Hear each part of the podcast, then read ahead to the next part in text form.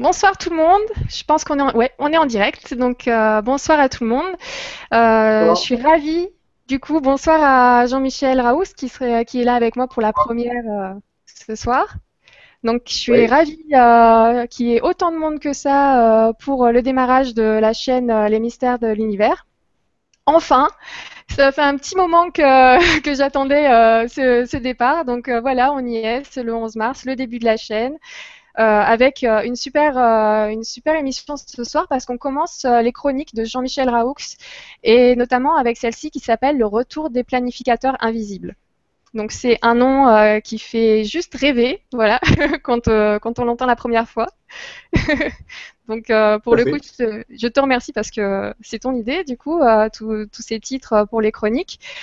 du coup, on va commencer directement dans le vif du sujet parce que tu as déjà fait une introduction avec euh, Stéphane Coll. Vous pouvez d'ailleurs retrouver euh, cette vidéo euh, sur YouTube où, en gros tu as, abordé, mais vraiment vite fait. Hein. En une heure, il a fallu dire un maximum et en plus tu n'as même pas pu encore donner pas mal de détails. il n'y avait jamais assez de temps.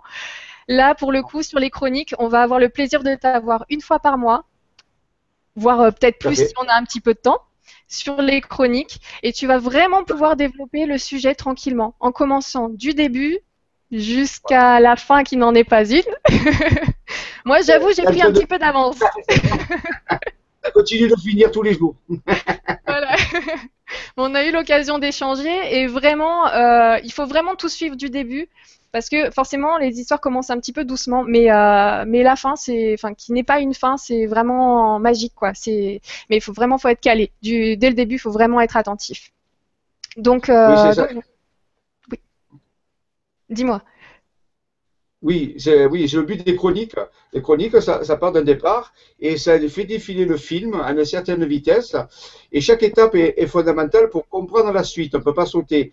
Donc, je sais bien que des personnes peuvent avoir des questions qui veulent déjà aller avoir la fin, mais c'est comme si vous rentrez dans le cinéma et que vous voulez déjà avoir la fin du film. Donc, je pense qu'il y a le plaisir de, de voir chaque séquence et parce que c'est euh, construit chronologiquement pour amener à des révélations de plus en plus extraordinaires, de plus en plus fantastiques. Et donc, il faut tenir compte de cette vitesse. Voilà, ça c'est important. Voilà, donc on va commencer tout doucement avec le générique. Après la petite introduction, donc là on en est là. Et c'est vrai que du coup, moi j'ai envie de te poser une question déjà pour commencer. C'est, euh, ok, donc là tu as une chronique qui s'appelle donc le retour des planificateurs invisibles et j'aimerais vraiment savoir comment, bah voilà, toi Jean-Michel Raoux, euh, qui est à la base physicien chimiste, euh, t'en arrives, t'en es arrivé à à ce genre de dossier, à ce genre de thème. Euh, il me semble en plus que tu, tu, ne recherches pas les choses tout seul, tu es en équipe, il y a d'autres personnes avec toi, vous avancez en groupe. Euh, comment vous vous êtes retrouvés? Tu vois, c'est un petit peu les deux questions. Voilà, vraiment ton introduction à toi par rapport à, à tous, ces, tous ces sujets un peu mystérieux. Donc, si tu peux nous, nous développer ça? oui, on ne peut pas répondre à ces minutes. Ça, c'est quelque chose que je ne sais pas faire. Quand les gens me disent Oui, mais donnez-nous en 5 minutes, rien ne peut se faire en 5 minutes. on fait automatiquement des erreurs de déformation et après on ne se comprend pas. Et donc, euh, 5 minutes, non. Donc, oui, nous sommes une équipe de chercheurs, ça fait à peu près 15 ans quand je dis chercheurs, c'est au sens large. Hein. Euh, donc, euh, ce sont des personnes qui ont, fait des, découvertes sur eux, sur le fonctionnement de l'univers, mais ce pas forcément des universitaires. J'ai peu d'universitaires, j'en ai rencontré euh, un ou deux, mais généralement, dans l'équipe, il n'y a pas d'universitaires. Il y a toutes les branches de la société sont représentées, des infirmiers, des infirmières surtout, des, médecins, on a plusieurs médecins, euh, on a eu des, des, anciens directeurs de sociétés d'entreprise, on a toutes les couches de la, de la, de la population sociale sont représentées pratiquement, en majorité des femmes, il faut le savoir, c'est 80-90% de femmes. C'est assez rare ça euh, dans ce milieu. Et oui, euh, quand quelqu'un disait l'avenir de la femme, euh, l'avenir de l'homme, c'est la femme, euh, et là, on peut vraiment le dire. pour moi, c'est le cas. Et c'est quelque chose qui dure depuis longtemps. Je voulais savoir, du coup, dès le départ, il y a eu autant de femmes ou, ou c'est arrivé plus, de plus en plus avec le temps? Ah, oui. Non, non, on est arrivé parfois à 100% de femmes. Parfois, il y a deux, trois hommes qui viennent et ils ont un côté on peut dire euh, cerveau droit plus ouvert, euh, donc euh, ils viennent trouver leur place. Mais je, je, reconnais, et c'est une constante, mais que ce soit même dans les voyages, que ce soit sur la partie pratique sur le terrain aussi, si, on enlevait les femmes, je ne pourrais pas faire ce que je fais. Il n'y aurait pas la recherche. On ne pourrait pas aboutir. Donc c'est clair avec ça. Et ça, c'est une vérité. Et ça, je tiens à remercier la gente féminine, parce que moi, je ne sais pas pour dénigrer l'homme, hein, pas du tout, au contraire, je serais très heureux. Mais euh, moi, en tant que scientifique, là, en tant que chercheur, je, je vous ai constaté le fait, c'est des statistiques, euh, les dames euh, mènent la danse. On peut dire. Voilà. D'accord. C'est pour l'équipe, en gros. Et deuxième chose, je me suis toujours intéressé de tout jeune à, à la fois ce qu'on appelle avant, ce qu'on appelait, maintenant on appelle un peu moins ça, parce que l'ésotérisme, c'est-à-dire ce qui est caché, ce qui est occulté, ce qui n'est pas dit ou qui est gardé secret euh, dans certains trucs. Et j'ai aussi intéressé par la science.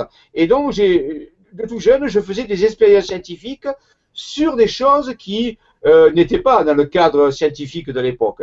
Et ne le sont pas encore toutes.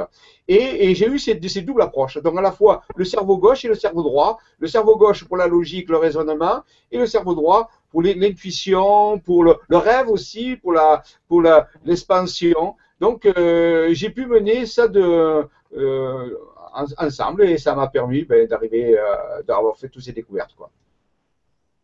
Voilà. J'ai répondu très vite à ta question parce qu'on a des choses à faire, à voir. ah, je ne t'entends plus. Ah, tu m'entends là?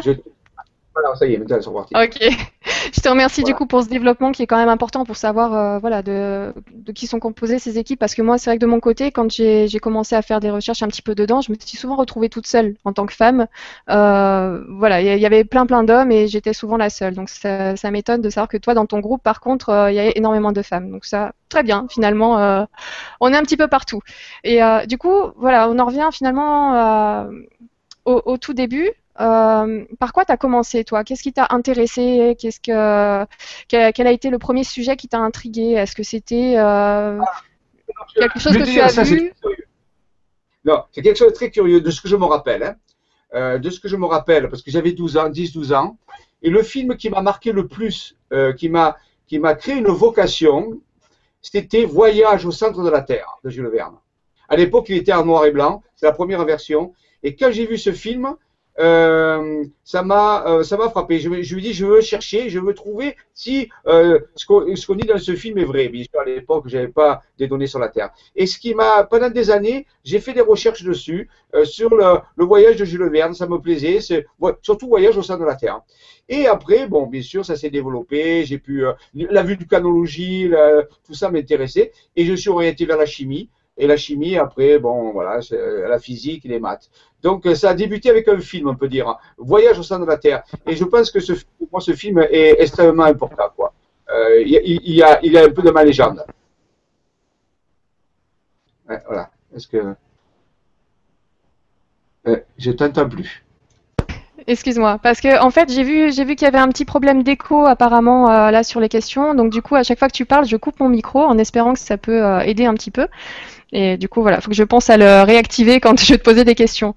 Euh, moi, par exemple, euh, la chose qui m'a amené à me poser beaucoup de, beaucoup de questions et à rechercher un petit peu plus loin. Euh, en fait, la première fois que j'ai vu qu'il y avait un paradoxe par rapport à ce qu'on nous disait et la, réalité des choses, c'est quand j'ai vu un documentaire sur les pyramides d'Égypte. Et euh, que là, on se posait encore la question en 2000, euh, je crois que c'était en 2004 quand je l'avais vu, on se posait encore la question de savoir comment ça avait été construit. Donc moi, ce qui m'a attiré, c'était finalement l'archéologie. Et du coup, euh, j'ai l'impression qu'on est nombreux et il me semble avoir entendu sur la vidéo de présentation avec Stéphane Coll que pour toi aussi, ça a été ça. Oui, alors après, quand j'ai rencontré, euh, euh, mon premier collaborateur, c'est justement face à une forme d'archéologie parallèle, face à des découvertes qui ont été faites, et que tout m'a amené petit à petit vers vers euh, ce dialogue, cette euh, communication avec des planificateurs invisibles, le retour, c'est pour ça le retour des planificateurs invisibles, c'est par justement euh, des, des, trouvailles archéologiques parallèles, bien sûr, qui ne sont pas officielles, et, on verra pourquoi, des choses concrètes qu'on trouve sur le terrain, des choses qu'on peut palper, dont j'ai encore une partie avec moi et mon autre collaborateur, on peut dire le, principal inventeur, parce que quand on trouve un artefact archéologique, on est un inventeur. C'est bizarre comme terme, mais c'est comme ça. Et donc, c'est lui qui a la, la majorité. Ouais. Tu m'entends Excuse-moi, on, a, été coupé une petite seconde, tu as été coupé un petit peu donc, si, ah. tu pouvais, si tu pouvais reprendre, revenir juste un petit peu en arrière. Alors, donc, je dis, c'est par rapport à des découvertes d'archéologie euh, parallèle, euh, qui, euh, et j'ai une partie de ces, de ces trouvailles avec moi, ces artefacts. Une autre partie, une grosse partie, et c'est le collaborateur Raymond Spinozzi qui le principal inventeur de ces de ces tuiles, de ces morceaux d'artefacts archéologiques, on appelle inventeur parce que c'est le terme euh, technique. Et, euh, donc c'est quelque chose de pas c'est quelque chose qu'on peut vérifier. Euh, vous verrez dans le diaporama, il y a des photos toutes les photos, c'est moi qui les ai fait, et tous les, morceaux, je les ai eus dans mes mains. Et j'ai même participé à la découverte, on verra ce soir, euh, comment j'ai fait ma, propre découverte d'un morceau de tuile, comment ça s'est passé particulièrement. Donc c'est des choses qui sont palpables, euh, et je travaille, en majorité du cas, sur quelque chose qui peut être touché, euh, vu, comparé, ainsi de suite. Ça, c'est important pour, pour qu'on reste les pieds sur terre et pour pas qu'on parte dans, dans plein de sens. Voilà. Voilà, que garder les pieds sur terre mais la tête dans les étoiles. Donc c'est vrai que les découvertes archéologiques, les artefacts te permettent bah, d'avoir quelque chose entre tes mains, de, de, de, concret, qui est bizarre, qui est louche, et les informations que tu en ressors, par contre, t'emmènent dans les étoiles. C'est quand les deux se relient, c'est magique, c'est incroyable. Mais, du coup, est-ce que tu veux qu'on démarre euh, directement? Parce que là tu as déjà parlé des tuiles, tout ça, on a envie de voir des photos, on a envie d'aller plus loin, donc euh, je te lance euh, le PDF. Du coup, on y va. Allez, c'est parti. Tu me diras à chaque fois euh, quand tu, veux euh, changer, euh, changer d'image que je te fasse défiler le truc parce que c'est moi qui ai la main dessus. Est-ce que c'est assez grand? Ça ira comme, comme taille là? Oui, je pense que ça devrait aller. Oui, oui. Et voilà, donc Isavision. Isavision, alors pour bien que ce soit clair, pour, bien que répondre aux questions des gens, je suis ici, je suis dans la vie un enseignant et je suis un auto-entrepreneur. J'ai une auto-entreprise d'enseignement. Je travaille avec une équipe de personnes, mais chacun, euh, chacun est, est, libre, disponible. Chacun partage ses connaissances et ses recherches. Donc, il n'y a pas de structure, on peut dire, quelle qu'elle soit. Moi, mon travail, je suis auto-entrepreneur. Je fais de l'enseignement privé euh, sur les sciences spirituelles et pour les adultes, mais toutes les autres personnes ont leur travail, donc on, se réunit ce moment pour partager les découvertes et ainsi de suite. Donc ça, il faut que ce soit clair dès le départ. Donc, euh, Isavision, c'est le nom que j'ai donné à, à ma structure d'entreprise, euh, et euh, c'est pour ça que ce soir, Isavision vous, va vous présenter un petit peu. Alors j'aime bien là aussi la fiction, j'aime bien euh, les, les choses, le décorum, donc de temps en temps j'utilise des, images pour faire rêver. Hein, mais c'est voulu, hein, c'est fait. On peut passer à l'image suivante. Très bien. Voilà. Donc ça, c'est euh, le logo que j'ai créé, que nous avons créé. Euh, alors bien sûr, hein, on, on, se fait des clins d'œil, on se fait des clins d'œil. Hein, euh, humble. Mais pourquoi pas, pourquoi ne pas rêver? Alors ici, ça se comprendra, on peut dire, dans les autres chroniques. c'est très avancé pour l'expliquer maintenant, mais c'est un logo que j'ai créé pour représenter un petit peu notre communication avec ces planificateurs invisibles. Alors pour que tout le monde soit à l'aise, on va dire quelque chose ce soir. Je dirai constamment chaque fois même si ça vous fait bizarre, je vais vous dire la vérité, dans tout ce que je vais, dans tout ce que je vais dire, rien n'est vrai. Ah bah voilà, comme ça c'est clair, rien n'est vrai. Voilà. Rien n'est vrai, hein, mais il est possible que certaines Merci, choses. Au revoir. C'est à vous, à vous de les, les avérer par vos propres recherches, par vos propres résonances. Euh, moi, je suis là pour vous donner de l'information. Vous la prenez, vous la prenez pas, c'est importe peu. Euh, mais vous savez que ça existe, que ceux qui veulent aller plus loin peuvent y aller, ceux qui veulent pas, mais c'est bien aussi. Donc arrêtez. Donc rien n'est vrai. C'est plutôt quand, quand, tu, excuse-moi, quand tu dis ça, c'est plutôt pour dire euh, à chacun que euh, chacun se crée sa propre réalité. C'est-à-dire qu'avec les informations qu'il, euh, que tu vas développer, certaines personnes pourront les additionner à leur savoir déjà qu'ils, qu'ils ont actuellement et peut-être lier ces choses avec des, des événements qu'ils savent déjà et, et, valider des informations ou pas. Ou d'autres pour qui ça ne veut absolument rien dire. Et ben du coup, ils ont quand même ben, la, la, possibilité d'écouter ces infos, de les stocker dans leur mémoire, mais pas de pas forcément les utiliser. C'est plutôt dans ce sens-là. Parce que oui, on a parlé tout à l'heure de faits, d'artefacts, de choses très concrètes et très réelles, et de résultats scientifiques, euh, ben voilà, très très factuels. Donc voilà, c'est plutôt comme ça que moi je comprends euh, ton discours. Bien sûr, je ne vais pas dire des mensonges, je ne sais pas ce que vous voulez dire. Je veux dire quelque part, voici notre cadre de réalité. Voici le cadre de réalité de l'équipe de recherche. Pour nous, pour nous, c'est du réel, pour nous, ça existe. Mais euh, pour, les autres, ça peut être vécu comme une mythologie, comme une, une opinion, une façon de voir les choses. Voilà. Tout ce que je vous présente pour moi est réel. Je l'ai touché, je l'ai palpé, je l'ai découvert, nous l'avons découvert. Bien sûr, mais je, ne tiens pas du tout à vous l'imposer. C'est pas un cadre rigide de vérité, à disant ceci est la vérité. Pas du tout. C'est une vérité parmi des milliards d'autres vérités. On peut passer à l'image suivante. Très bien. Voilà. Donc, chronique du retour des planificateurs invisibles, la numéro 1. Donc, aujourd'hui, on va parler des bases, de la base. On va dire de la base, c'est-à-dire, en réalité, comment ça a commencé, on peut dire l'équipe, comment les premières recherches ont commencé dans l'équipe. Voilà, donc ça va toucher, euh, euh on l'a dit tout à l'heure, l'archéologie, euh, on peut dire, parallèle, mystérieuse. On y va. Allez, hop.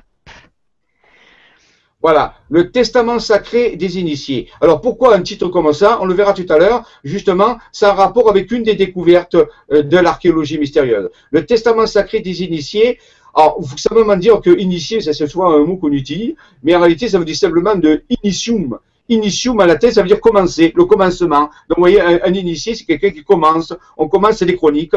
Donc, eh bien, le testament, c'est aussi ce qui est légué. C'est aussi une alliance. Pour les anciens testaments, c'est aussi une alliance. Donc, ça peut être une alliance avec des initiés. Euh, on commence un chemin. On va dans, on commence une histoire. Voilà, donc voici le collaborateur, mon collaborateur Raymond Spinozzi, euh, avec lequel donc j'ai commencé. C'est lui qui m'a initié, on peut le dire. Voilà, c'est lui qui m'a ouvert cette porte, on peut dire. Et euh, je l'ai rencontré en 1995 chez une personne, m'avait invité, m'a dit écoute, viens voir, j'ai un monsieur qui fait des étranges découvertes. Toi, je sais que ça t'intéresse, viens voir. Je dis, écoute, pas de problème. Et j'y suis allé et j'ai rencontré ce monsieur avec son ami euh, à l'époque, qui s'appelait Henri Onienski. Et ils m'ont, parlé pendant une heure et ils m'ont montré des découvertes qu'ils avaient fait. Et là, tout de suite, j'ai vu ça, j'ai dit, oh là là, ça, ça m'intéresse. Et c'est comme ça que ça a commencé. Et plus tard, après, euh, Raymond Spinozzi m'a dit, bah, écoute, je vois que tu t'es intéressé. Est-ce que tu veux faire partie euh, On a encore des recherches à faire. J'ai dit, ben oui. Et donc, euh, c'est comme ça qu'on a commencé, euh, avec du, du concret, on peut dire du, du, du papa, puisqu'il avait des, éléments. Voilà. On y va. Alors, il est marseillais, il habite Marseille, euh, donc c'est dans le sud de la France. voilà, vous connaissez Marseille. Alors, plus tard, on va voir plus tard, hein, mais, il va faire aussi des découvertes extraordinaires, mais c'est quelqu'un qui, depuis sa jeunesse, lui par exemple, a un contact privilégié avec des phénomènes. Alors, il faut savoir, les, décrire, ce sont des objets volants non identifiés. Hein. Euh, j'ai pas dit forcément dit extraterrestres, j'ai dit objets volants non identifiés. Et de toute sa jeunesse, il a eu une vibration, comme il dit, il a eu un appel, il a eu une résonance, il a pris des centaines de photos. Euh, de phénomènes étranges dans le ciel. Il a eu des contacts rapprochés, ça on les abordera dans les chroniques plus tard. Et donc, euh, et il a eu aussi des révélations il y avait des relations qui, sont, qui, sont, qui seront traitées plus tard, mais dans le concret là aussi, on verra. Hein. Donc, on peut dire qu'il y a des graduations. Euh, je vais présenter ça, mais euh, euh, on va voir des choses extraordinaires qui viennent de cette interaction, on peut dire, avec une source. Alors, si on ne veut pas dire extraterrestre, on a un terme un peu plus général qui s'appelle INH, c'est-à-dire intelligence non humaine. C'est un, un, terme beaucoup plus vaste qui inclut certaines forces extraterrestres, mais qui peuvent inclure d'autres forces aussi. D'accord. On parlera de, plutôt de INH pour l'instant, intelligence non humaine. Donc voilà, ça c'est bon. Vous me reconnaissez, je suis à gauche. Euh, et euh, à droite, c'est ma compagne. Alors ma compagne aussi, euh, je l'ai rencontrée, ça fait 20 ans maintenant. alors moi, moi, je suis à l'origine, elle s'appelle Marie-Josée. Je suis marseillais à l'origine, ça s'entend par mon accent. Mais elle, elle, elle, est de Béthune, carrément dans le nord de la France. Donc vous voyez, c'est les opposés qui se sont rencontrés. Et euh, donc, elle, à, l'inverse de moi qui ne parle que le marseillais, hein, euh, elle parle plusieurs langues, elle parle très bien anglais avec les États-Unis, en Nouvelle-Zélande, elle parle bien espagnol. Donc, elle, s'occupe de, la, logistique, de la communication, d'organiser euh, euh, des voyages, et ainsi de suite. Ça, je la parlerai plus tard. Donc, voilà, elle est là, euh, elle, nous accompagne, fait partie de l'équipe, un membre très actif. D'accord. Ah, ça c'est cool quand même de pouvoir travailler avec sa femme. En plus de toutes les femmes qui t'entourent euh, dans, cette, euh, dans ce groupe. C'est, euh, alors, enfin, T'as de la pas chance, pu. toi. hein. T'as de la chance. on a la chance que se crée, hein, c'est la, c'est la partie Ah, c'est vrai. positive. la- On en parlera une autre fois. Alors, euh, alors oui, Raymond euh, a écrit des livres aussi, qu'on a établis à compte d'auteur, dont un exemple ici, le Messie cosmique. Alors, faut pas s'arrêter au mot, hein. c'est seulement des, des, des, euh, des, euh, euh, des informations qu'il a reçues. Et dans ce livre, il présente des, certaines informations qu'il a reçues de ses contacts avec les intelligences non humaines. Voilà, donc ça c'est un exemple, hein, mais euh, il a un autre livre s'appelle Le Graal stellaire aussi, qui parle de Marie-Madeleine, parce qu'on travaille beaucoup aussi sur l'histoire, le mythe de Marie-Madeleine. Donc, euh, moi-même j'ai écrit un livre aussi qui s'appelle euh, en 1996 euh, OVNI en 2000, à l'époque c'était avant 2000, hein. et voilà. Donc, euh, quelques ouvrages ont été publiés, il y en a d'autres, mais je vais pas en faire la liste maintenant. D'accord. Donc, il faut le savoir, il y a eu des publications. Voilà. Alors, le testament sacré, retour vers le futur. Alors là, on, va faire un petit peu comme si c'était euh, Gandalf du Seigneur des Anneaux qui va nous raconter un petit peu euh, des, découvertes qui, euh, qui, ont été faites pendant. alors, on va voir, Raymond Spinozzi a commencé beaucoup avant moi puisqu'il est un peu plus âgé que moi. Lui, il a commencé dans les années 83. Moi, quand je l'ai rejoint, c'était en 96. Entre-temps, bien sûr, il avait fait déjà des découvertes. Donc, on, va Mhm. euh, voir euh, quelles sont ces découvertes. Et, alors, c'est tout un lien, bien sûr, avec le- le- les planificateurs invisibles. Vous l'avez compris. Oui, oui, oui, bien sûr. À l'époque, on ne le savait pas. À l'époque, on ne le savait pas. Hein. À l'époque, on le savait pas. À l'époque, vous étiez en train de réunir les morceaux du puzzle. Et après, vous avez fini Voilà. par construire le puzzle. Puzzle. Et on- au début, on, on rassemblait ces éléments pour voir ce que ça allait donner. Ce testament. D'accord. Voilà. Donc euh, tout a commencé pour lui qui m'avait raconté l'histoire un jour où il s'est passé. Alors il a travaillé beaucoup avec des chapelles, des églises, des chapelles, des cathédrales, des commanderies templières, des oratoires, donc des vestiges de, l'ancien, on peut dire, du Moyen Âge. Et, euh, et, un jour tout a commencé avec un fil à plomb euh, qu'il a découvert dans une chapelle Notre-Dame, je crois qu'elle s'appelle Notre-Dame des Anges, et elle se trouve très de, du côté de, de village qui s'appelle Brignoles dans le Var. Et donc, c'est euh, avec la découverte d'un fil à plomb, euh, de, toute une histoire un peu mystérieuse, mais qui serait trop longue à expliquer ce soir, parce que sinon, on a quand même un temps défini. Je vais essayer de faire des raccourcis, mais on pourrait parler des heures. C'est avec la découverte d'un fil à plomb euh, dans cette chapelle que tout a commencé, où on a commencé aussi à attirer son attention sur quelque chose. Alors, il faut savoir que le fil à plomb, c'est aussi le symbole de la rectitude, de ce qui est vertical, c'est aussi le symbole de l'oscillation. Donc, quelque part, est-ce qu'il y avait un message derrière ça? Euh, c'est possible. Hein. Mais il faut dire, la première découverte, fait la première découverte en Provence a, a, été faite dans une chapelle avec un fil à plomb. D'accord. Voilà. Alors là, c'est tout un, tout un poème. Là, on, on en parlera dans, dans, dans, certaines chroniques, bien sûr. Euh, il, euh, pour, nous, en, pour nous, dans nos recherches, il y a deux grands pôles. C'est pas dire que j'exclus les autres. Hein. Il y a deux grands pôles. Dans, il y a le pôle qui s'appelle le sud-est, c'est-à-dire toute la grande région PACA. Hein, ouais. Et un autre pôle qui s'appelle le sud-ouest. C'est toute la région qui se trouve euh, où il y a Perpignan, où il y a Foix, où il y a Carcassonne, hein, Toulouse, c'est le sud-ouest. Et donc, euh, euh, les premières trouvailles de Raymond Spinozzi ont commencé à les années 83.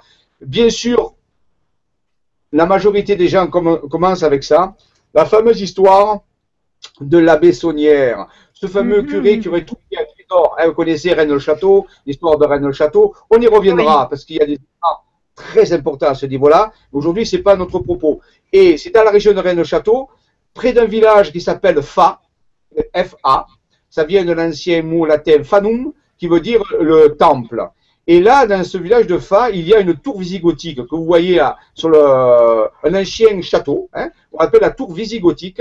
Et c'est euh, près de cette tour qu'il a mis à jour, grâce à des informations qu'il avait reçues, parce qu'il connaissait des personnes qui étaient des chercheurs, et des informations qu'il a reçues. Et avec ces informations, il a pu mettre à jour, euh, on peut dire, euh, des objets. Des objets, parmi ces objets, il y avait une boule de cristal, qu'on voit ici, et une colonne. Une colonne qui fait à peu près euh, une 35 cm de haut. Il les a trouvés, euh, excuse-moi, il, il, il, a creusé, il les a trouvés à côté, il s'est arrivé comment Enfin, comment il les a trouvés? Ben, disons qu'il avait, un- il avait un plan, disons il avait des informations et il a creusé. Oui, il a creusé et il a trouvé. Il a trouvé sur ses indications euh, des objets qui étaient mis là.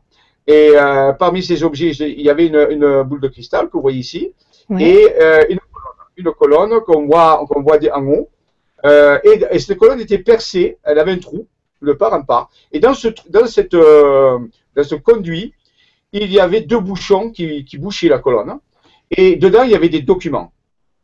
Il y avait des Ah, documents c'était une, colonne qui, fait, qui faisait combien de, de centimètres environ? Elle était faite en quoi? Enfin, C'était comme un tube? Euh, oui, elle était sculptée, c'est de la pierre, hein, une colonne de pierre, hein, oui. sculptée. hein, voilà, on la voit un peu euh, sculptée là. hein, Il faudrait qu'on prenne plusieurs photos, mais j'ai pas mis toutes les photos de la colonne. hein. Et il y avait un, tune, un, un creuset à l'intérieur et bouché par deux, deux bouchons, deux bouchons de Oui. buis. Et, et dans, ce- dans ce cylindre qui est à l'intérieur, ça fait un peu Indiana Jones, hein, mais c'est comme ça. À l'intérieur, il y avait des documents, il y avait trois feuilles qui étaient euh, pliées, trois feuilles d'un ancien papier, un papier très ancien, où il y avait des inscriptions dessus. Mais attends, Voilà. j'ai- Donc- du coup, excuse-moi. J'ai juste eu une, petite question supplémentaire parce que tu me dis donc que cette personne-là est partie à côté de cette tour. D'ailleurs, j'aimerais bien savoir à quoi ça servait ce genre de tour à l'époque. Je sais pas si tu sais, euh, avec un plan euh, et qu'il a trouvé du coup ces, ces deux objets. C'était quoi ce Pourquoi? Comment il est arrivé là? Qu'est-ce qui s'est passé? On pense Ah, encore un petit peu plus. c'est pas une heure qu'on a, c'est des heures. Hein, parce que rien que ça, on peut parler pendant des jours. Parce qu'il y a plein de ramifications. Mais je crois que les choses vont se décanter au cours du temps. Je ne peux pas tout révéler d'un coup, parce que sinon, on n'aura jamais le temps de Donc on aura quand Mais- même l'information. Tu me rassures, on aura quand même l'information à un moment. On y reviendra. Est étalée sur le truc. Disons que D'accord. Pour attiser votre curiosité, qu'il est légitime, disons qu'il existe des sociétés discrètes, des sociétés initiatiques, qui ont des documents. Voilà. Hein. D'accord. Euh, Bah, bon, déjà, voilà, on, a, on a cadré le truc. On, on sait, euh, voilà, on, on- on cible, euh, on visualise. Vivement qu'on arrive Voilà, à ce moment-là parce que ça va être passionnant aussi. Mais ok, très bien, on peut avancer. Voilà. Voilà. quels étaient ça- documents qu'il y avait à l'intérieur? Du coup, il y avait quoi dedans? Ah, moi, on va le voir. Et je vous les ai mis sur le diaporama. Yes Génial. Alors, ça- d'abord, avant d'y arriver, c'est le fameux euh, la tour Magdala du, petit, du village de Rennes-le-Château, où ce fameux curé la Bessonnière, en 1868, euh, aux années 80, enfin 1868, après 80, a, a trou- aurait trouvé un trésor. Mais ça, on en reparlera. Donc, il y a un lien, il y a un lien entre ces documents, bien sûr, et cette histoire. Mais on va pas parler, c'est pas le but ce soir. hein. On reviendra à ça, tu vois, parce que c'est une grosse histoire. Et elle elle a une grosse place dans, notre, dans nos découvertes. Elle a une place certaine. On y reviendra, mais beaucoup mieux. Ce soir, à ce moment, on survole un petit peu les, les découvertes au début. Hein. Donc, la tour Magdala de Rennes-le-Château, qui se trouve à peu près à 10 km du village de Fa, rappelez-vous, Fa, où Oui. il y a la tour Visigoth. Tout ceci est vérifiable. Vous pouvez y aller, si un jour vous y allez. Vous pouvez aller à la tour de Fa. Vous pouvez. Euh, tout existe. Hein. Oui, regardez sur Google Earth, euh, allez faire un petit tour sur. Google Earth, vous verrez la, la distance qu'il y a entre les deux points. à peu près 10 km votre zone. Ok, Voilà. on avance? On y va. Allez. Hop. Voilà. Donc ici, vous avez une photo des documents. Euh, alors, ces documents étaient écrits en vieux français. Euh, donc, ils étaient roulés, bien sûr, et il avait trois feuilles. Vous allez avoir trois feuilles. Et euh, donc, mis dans la, dans la colonne, ce qu'on appelle la colonne creuse, on l'appelle comme ça. Et ici, euh, vous allez voir, je vous ai, je vous ai entouré en rouge. Euh, bien sûr, ça c'est moi qui l'ai mis. En rouge, euh, un symbole. Or, bien sûr, ça a un lien, ça a un lien avec, euh, on peut dire, euh, ceux, pas ceux qui ont écrit le document, mais la filiation. Hein. C'est, disons, c'est un ordre initiatique. Hein. Donc, c'est un lien avec un ordre initiatique qui utilise ce genre de symbole. Mais on y reviendra. Donc, pour vous dire que ce symbole existait sur ce texte. Il faut continuer. Mhm. Voilà, donc il y a quatre Ah. feuilles. Alors, ici, c'est en petit, euh, dommage, parce que si on pouvait agrandir, on verrait ce qui est entouré en rouge ici. Il y a un mot très particulier qui est écrit en vieux français. Là, tu vas à l'envers, je crois. Il faut que, Ah. que tu agrandisses. Euh, Bon, Attends, excuse-moi. je sais Alors, si, si, c'est possible. Tout est possible. Ça va? Pas, tout est- Voilà, voilà. Alors, je crois que voilà, très bien, parfait. Et donc, si on voit ici écrit, alors bien sûr, rappelez-vous, c'est un vieux français, hein. C'est pas un français moderne, hein. Alors après, on va voir. Mais il y a marqué le mot ici, vous le voyez, Magdala, signé Magdala. Alors on se dit, euh, c'est quoi Magdala? Euh, euh, Est-ce que c'est un rapport avec Myriam de Magdala? Euh, celle qui a vécu, euh, bouge plus, c'est bon là, celle qui a vécu il y a 2000 ans, Myriam de Migdal, qu'on appelait Myriam de Migdal, qui veut dire la tour. Migdal veut dire faire le tour, ou la tour qui surveille le troupeau. Et donc, ici, on a un, document signé Magdala. Alors, et en dessous, on peut voir à peine une date. C'est 1659. Donc, ce document a été fait en 1659. Donc, c'est, voilà, on voit, c'est plus clair. 1659. On le voit en bas, sous le mot Magdala, on voit 1659. Écrit, bien sûr, à la main. Donc, euh, euh ça, ça n'a rien à voir avec euh, Myriam de Magdala, hein, c'est 2000 ans. Mais euh, ici, les gars qui ont fait ce document, les informations qu'ils ont mis, ils l'ont signé Magdala et ils ont mis 1659. Alors, 1659, bien sûr, c'est même antérieur à la Bessonnière, hein, au fameux euh, abbé que je vous parlais tout à l'heure avec ce trésor. Donc, ça veut dire que ce sont des gens qui étaient avant lui. C'est pour vous faire comprendre que les gens ils croient que souvent les choses commencent à un moment donné. Non, rarement. Elles ont toujours des antécédents. C'est toujours des transmissions, ce qu'on appelle des testaments ou des alliances. Donc, il y a des gens qui ont travaillé avant la Bessonnière et des gens qui ont travaillé avec avant ces gens-là. Et petit à petit, on peut remonter comme ça très très loin en arrière.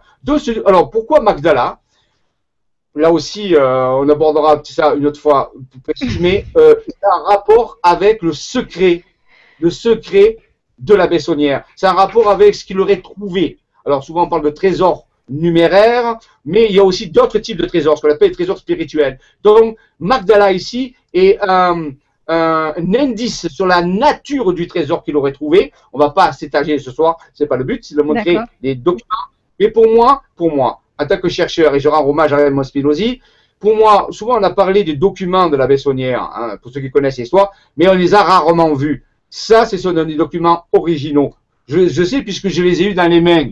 Je les ai eus dans les mains et voilà. Et donc, euh, euh, je sais qu'ils sont vrais et, que c'est les seuls pour moi, pour l'instant, qu'on peut, euh, qui peuvent être reliés à cette histoire. Voilà. Donc, D'ailleurs, à, ce propos, juste une petite question là de Enrique qui dit est-ce que ça serait possible de recevoir le fichier PDF ou, est-ce qu'il y a un site ou un endroit où on peut voir le fichier Non? Non. Je, je, je, une, je, si vous voulez, Faites une, capture d'écran. Faites une capture d'écran.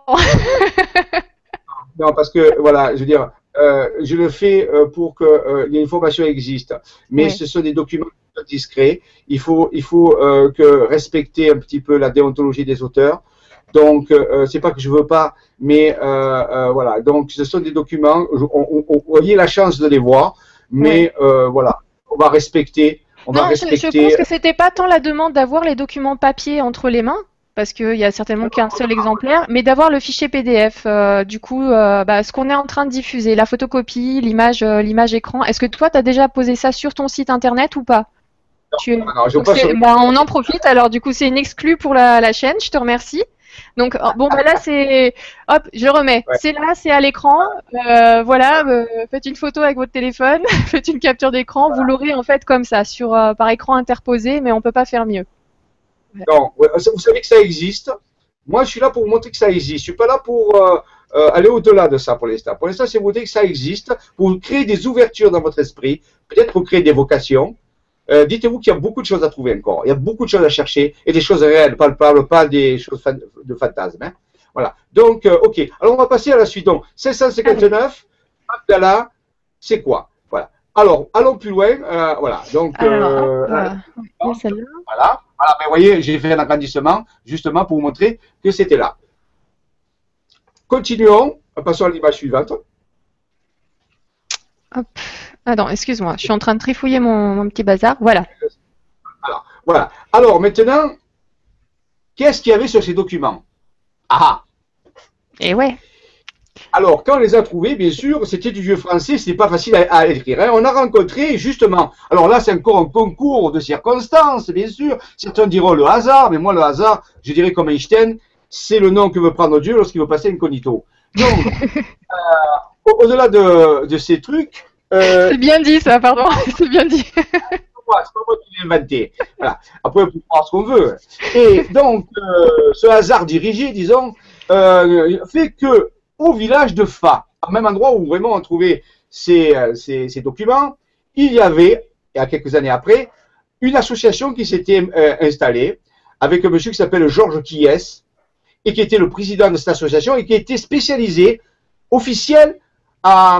pour récolter les documents administratifs, on peut dire, des Templiers de partout en Europe, c'est-à-dire qui, qui, voulait récupérer tous les documents des Templiers pour faire l'inventaire des commanderies, des machins, des, tout ce qu'il y avait. Oui, vraiment une recherche historique, pas ésotérique, hein, ici, historique, de récolter tous les documents, enfin le maximum de documents qu'on pouvait avoir sur les Templiers, les cartulaires, tout ça, pour se faire une idée de leur patrimoine, de comment c'était géré. Très intéressant. Et on, on, on lui a montré cette colonne, on ne cachait rien, nous ne sommes pas des gens qui cachent, hein. mais on reste discret quand même, on n'est pas là non plus euh, pour... Hein, mais on est, on est discret, mais on ne cache rien. Et donc, euh, on, Raymond a demandé à ce monsieur de, s'il voulait bien, euh, s'il connaissait quelqu'un qui pourrait traduire un petit un peu mieux ces documents, puisque nous, le, ben, le français, on avait du mal. Alors il a dit, ben, je vais faire. Et il a trouvé dans son entourage, il y avait des, des, linguistes. Euh, et donc ils ont pu, on a pu avoir une traduction de ce document. Euh, donc en français moderne, on peut dire. Et en gros, c'était curieux parce qu'il relatait un procès qui avait été intenté à un berger, un, petit berger, qui faisait paître ses 22 moutons. Alors, j'ai oublié de vous dire, dans ces chroniques, je vais parfois dire des choses, et quand je vais mettre l'accent sur ces choses-là, ce sont des indices, pour vous permettre de chercher vous-même. Je ne vais pas tout vous dire. Prenez des notes. Voilà, il y a, des indices, il y a des pistes à chercher. Je ne vais pas tout dire. Je vais dire des indices. Et ceux qui, ont, qui aiment bien résoudre des énigmes, peut-être que vous pourrez résoudre des énigmes. Peut-être pas au début, mais quand vous aurez assez d'indices, peut-être qu'un jour vous allez trouver les choses. Il y a des méchages cachés. Hein. Donc, il y avait 22 moutons. Il faisait paître ces 22 moutons dans un pré, mais qui, appartenait à un commandeur, un commandeur templier. Et il y avait eu un procès euh, entre ce commandeur templier et ce berger. Alors on se dit, euh, quel est l'intérêt d'enterrer une colonne ouvragée, sculptée, avec, avec trois documents euh, sous une tour euh, visigothique pour dire que c'est un procès? C'est comme si vous preniez vos feuilles d'impôt, vous les mettiez, vous les cachiez dans un... Ça, ouais, ça louche. Ah, c'est louche. Il y a autre chose, c'est sûrement, il y a des codes là-dedans, et alors, bien sûr, on les a petit à petit décryptés, mais surtout que le, document était, à, vous voyez marqué Magdala déjà, et ensuite au début, il y avait un mot il y avait un mot qui était marqué au-dessus de Magdala, c'était marqué Gina servi. Gina servi. Alors j'ai dit, et bien sûr, comme on habite dans le sud, Raymond qui habite dans le sud, Raymond hein, habite dans le sud, sud-est, il, il, a tout de suite fait des recherches à l'époque, et il s'est aperçu que Gina servi, c'est un petit village, un petit village qui se trouve dans le centre du Var. Avant, il s'appelait Espinouzet, Espinouzet. Mais sinon, il s'appelle Gina servi. Et donc, euh, il, et, il a dit, eh ben, euh, la seule indication que je peux avoir, c'est le nom de ce village. Il est allé euh, près de ce village et il s'est tout dirigé vers une chapelle qui s'appelle, on va voir tout à l'heure, la chapelle Saint-Damas. Tout ceci est vérifiable. Saint-Damas, qui est une chapelle, on peut dire, de facture templière. Euh, donc, sur une proéminence au-dessus du village de Gila-Servi, mais il faut savoir que pour ceux qui s'intéressent, au centre de Gila-Servi, il reste des ruines, très peu de ruines, d'une ancienne fortification templière. Voilà vous y faire, il y a des mots qui vont revenir souvent. Donc, ça c'est officiel, c'est historique. Un, ancien château templier qui a été rasé maintenant se trouve au, centre du village et au-dessus de ce village, une chapelle Saint-Damas. Alors Raymond l'a dit, eh bien, vu que c'est le seul mot qui est intéressant là-dedans, je vais aller à Gina Servi. Alors, ce qu'il faut savoir avant de, de s'aventurer plus loin, c'est que dans l'ancien temps, dans l'ancien temps, euh, il y avait des sociétés discrètes et secrètes. Bien sûr, c'est pas nouveau, ça a toujours existé, faut pas croire. Hein. On n'a rien inventé au XXe siècle. Hein. Et donc, euh, et sinon plus. Mais pour communiquer entre eux, ils faisaient ce que font maintenant les, centrales d'intelligence, les centrales de renseignement, ils cryptaient leurs données. Alors bien sûr, ça n'a rien à voir avec les cryptages actuels, euh, avec les algorithmes et les ordinateurs, mais ils cryptaient. Et parmi tous ces codes qu'ils utilisaient, il y en a, il y en a plein plein, un des premiers, vous l'avez sous les yeux. C'est une, euh, c'est une, on appelle ça le, cryptage par des carrés cassés. Donc, on remplace chaque lettre dans l'alphabet par un symbole. Alors, c'est à la fois, il peut y avoir des triangles, des carrés, des, des, carrés pointés, des L. Donc, tout ceci, alors, c'est tiré d'un symbole originel et on en a euh, euh, construit un alphabet. C'est-à-dire, on pouvait coder chaque lettre dans l'alphabet latin avec par exemple le A, ce sera ça, le B, ça sera ça, et grâce à ça, on pouvait écrire un message, une, information, et elle était cryptée. Si on ne connaissait pas la correspondance bien entre les lettres latines et les symboles, surtout à l'époque, hein, surtout au Moyen Âge, euh, c'était pas. Et donc, euh, donc on était, euh, on était sûr, particulièrement sûr que la personne n'avait pas accès à l'information. Et il va se trouver que, donc cet alphabet, oui, j'ai trouvé sur Internet pour vous dire, ce n'est pas, eh, moi je le savais, mais c'était pour trouver une illustration. Donc, euh, mhm. euh, c'est pas quelque chose qui est caché, c'est connu hein, euh, relativement. Certains ont plutôt l'appelé un alphabet utilisé par les francs-maçons, mais à l'origine, c'est les Templiers qui l'ont mis au point. Hein oui, mais là, là, on voit qu'il manque, il manque des lettres, non, sur, du coup, sur l'alphabet. c'est un exemple. Moyen Âge, voilà, il faut savoir qu'au Moyen Âge, il y avait deux lettres qui n'existaient pas. il y avait le V et le, et le I qui n'existaient qui pas dans notre alphabet, il faut le savoir hein, déjà. D'accord. Donc il y avait des lettres à moins. Alors, oui, c'est un exemple. Et là, c'est un exemple, il n'y a pas de message là-dedans. Hein, c'est Donc, c'est avec cet alphabet qu'il va y avoir les découvertes qu'on va faire euh, sur, les, découvertes archéologiques, vont être les messages vont être inscrits avec cet alphabet-là. Maintenant, bien sûr, on sait le décrypter, il n'y a pas de problème. Voilà. Donc ça, c'était pour faire une introduction. Allons-y. Je vais aller trop vite, non C'est bon. Voilà, voilà. Donc, voilà, vous avez la chapelle Saint-Damas qui se trouve donc sur le promenade. Or, Raymond, comme il a fait elle-même, bon, c'est quelqu'un qui avait une très grande connaissance ésotérique. Il y a toujours, que j'ai dit qu'il y avait, c'est là toujours, encore plus, mais maintenant, de grandes connaissances ésotériques. Il a, il a, il a, il a beaucoup étudié toutes les sciences initiatiques. Donc, il avait, et puis il avait cette, cette qualité, on peut dire qu'il avait une forme de don. Allez, on va dire un don. Allez, on va dire ça comme ça pour l'instant. Il était capable de détecter les, les vibrations, les énergies avec ses mains, si vous voulez. Hein. Un, peu un genre de sourcier, mais pas, qu'avec des sources, un peu avec pas mal de choses. Et quand il, est, arrivé à, sur cette chapelle, alors bien sûr, il ne savait pas trop ce qu'il devait trouver. Euh, il était guidé par un, document, un document où il y avait un mot. J'ai servi, on a essayé d'attirer son attention. Alors, il faut savoir que les anciens, ce ne sont pas des gens qui, comme actuellement, on vous donne tout cuit. Hein, les gens, ils veulent qu'on leur donne tout cuit. Non, non, les anciens, ils vous donnaient un indice, et après, votre intelligence, votre perspicacité, votre, euh, profondeur de vision faisait le reste. Si vous n'y arrivez pas, vous n'arrivez pas. Donc il fallait, chaque étape devait être franchie par soi-même. Ça faisait partie de la quête. Il y avait un effort à fournir pour grandir. Il y avait une croissance au bout de ça. Ce n'était pas seulement, vous voyez, on vous donne des solutions. Donc quand il arrive là, eh bien, il, a, il, doit trouver quelque chose, mais il ne que c'est.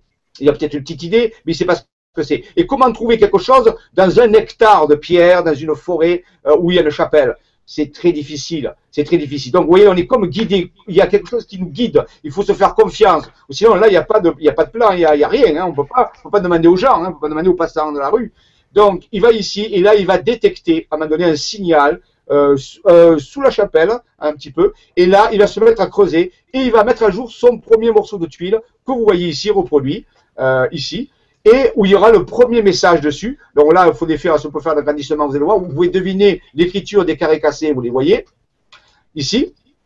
Euh, et, il va décrypter, voilà, pour voir peut-être un peu mieux, c'est, voilà, c'est la même tuile, hein, voilà. Alors, ce qui est, voilà, c'est très bien, parfait. Donc ici, alors, il y avait une caractéristique, cette tuile était blanche. Là, ça paraît pas trop, mais elle est blanche à l'origine elle est blanche, ça va être la seule. Dans toutes les découvertes qu'on va faire après, toutes les tuiles seront, comme vous connaissez, roses, mais celle-là, c'est la blanche. Je dirais c'est la première. C'est la pierre blanche, c'est la pierre de fondation, on peut dire. Le, il y a un symbole qu'on voit ici en haut de la tuile, ici on prend de l'eau, il y a un petit symbole. Ce symbole, on l'a pu le décrypter. Je vous dis pas trop ce que c'est, je vais vous dire ce que ça représente, mais je ne vais pas rentrer dans le symbolisme, on n'a pas le temps ce soir. Tout ceci sera repris plus tard. C'est en réalité une fleur de lys. Une fleur de lys où certains diront une patte de crapaud ou une patte de crapaud. Voilà. Et moi, moi en tout petit, euh, j'ai vu un petit gris, hein, mais. Euh... Excuse-moi. il n'y a pas de petit à faire. ça, c'est, ça, tout à fait à dehors de ça. Ils sont, ils ont pas, ils ont rien à dire là-dedans. Voilà. C'est,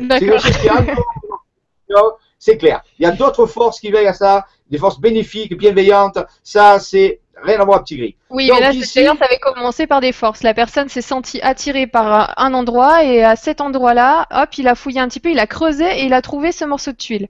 C'était même pas apparent parce que tu dis qu'elle était blanche, donc elle aurait pu attirer son œil.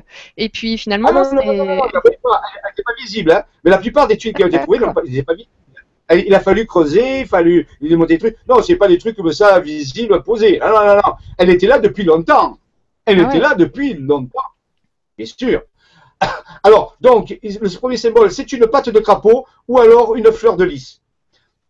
On verra le symbolisme plus tard. Et euh, en dessous, une phrase. Alors bien sûr, il faut recopier les symboles, mais le problème c'est au début, c'est comment vous allez les lire, dans quel sens, en haut, en bas, à droite, à gauche? Donc au début, c'est pas évident. Il faut faire plein d'essais.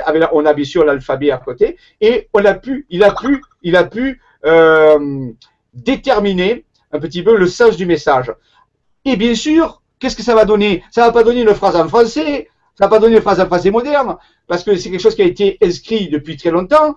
Ça va donner du vieux latin. C'est un vieux latin. Toutes les inscriptions vont être en vieux latin. Un latin qui est très ancien. Et il y avait marqué ici, le message, lorsqu'on le décrypte, bien sûr qu'on le traduit. Alors, comme ce sont des mots latins, mais c'est compréhensible, hein, il n'y a pas besoin de faire du latin pour comprendre ce qu'il y a marqué.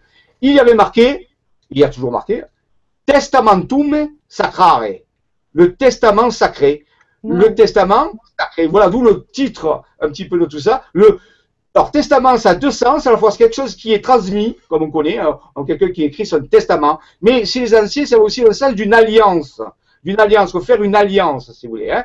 Parce que généralement, on transmet à des gens qui sont reliés à nous, qui ont une alliance avec le fils, la fille, le, neveu. Donc, ils sont une alliance. Donc, c'était une alliance qu'on faisait avec un, testament, mais il est sacré. Donc, il est sacré, ça veut dire qu'il y a une caractéristique particulière. C'est pas profanatus, qui veut dire en dehors du temple, c'est sacré. Voilà. Donc, c'était la première tuile. Donc, on a annoncé à Raymond qu'il allait avoir une alliance et un leg qui allait être fait. Mais rappelez-vous que dans cette quête, rien n'est tout cuit. Il faut fournir beaucoup d'efforts, beaucoup de disponibilité, beaucoup d'intelligence, beaucoup de persévérance pour obtenir des résultats. Ça tombe pas tout cuit. Hein. Et la quête va durer, je vous ai dit, ça a commencé en, dans les années 83 et elle va durer plus de 20, 20 à 30 ans, si vous voulez. Donc, en réalité, vous voyez, c'est pas quelque chose qui s'est fait en 5 minutes. Voilà. C'est la première tuile qui a été trouvée.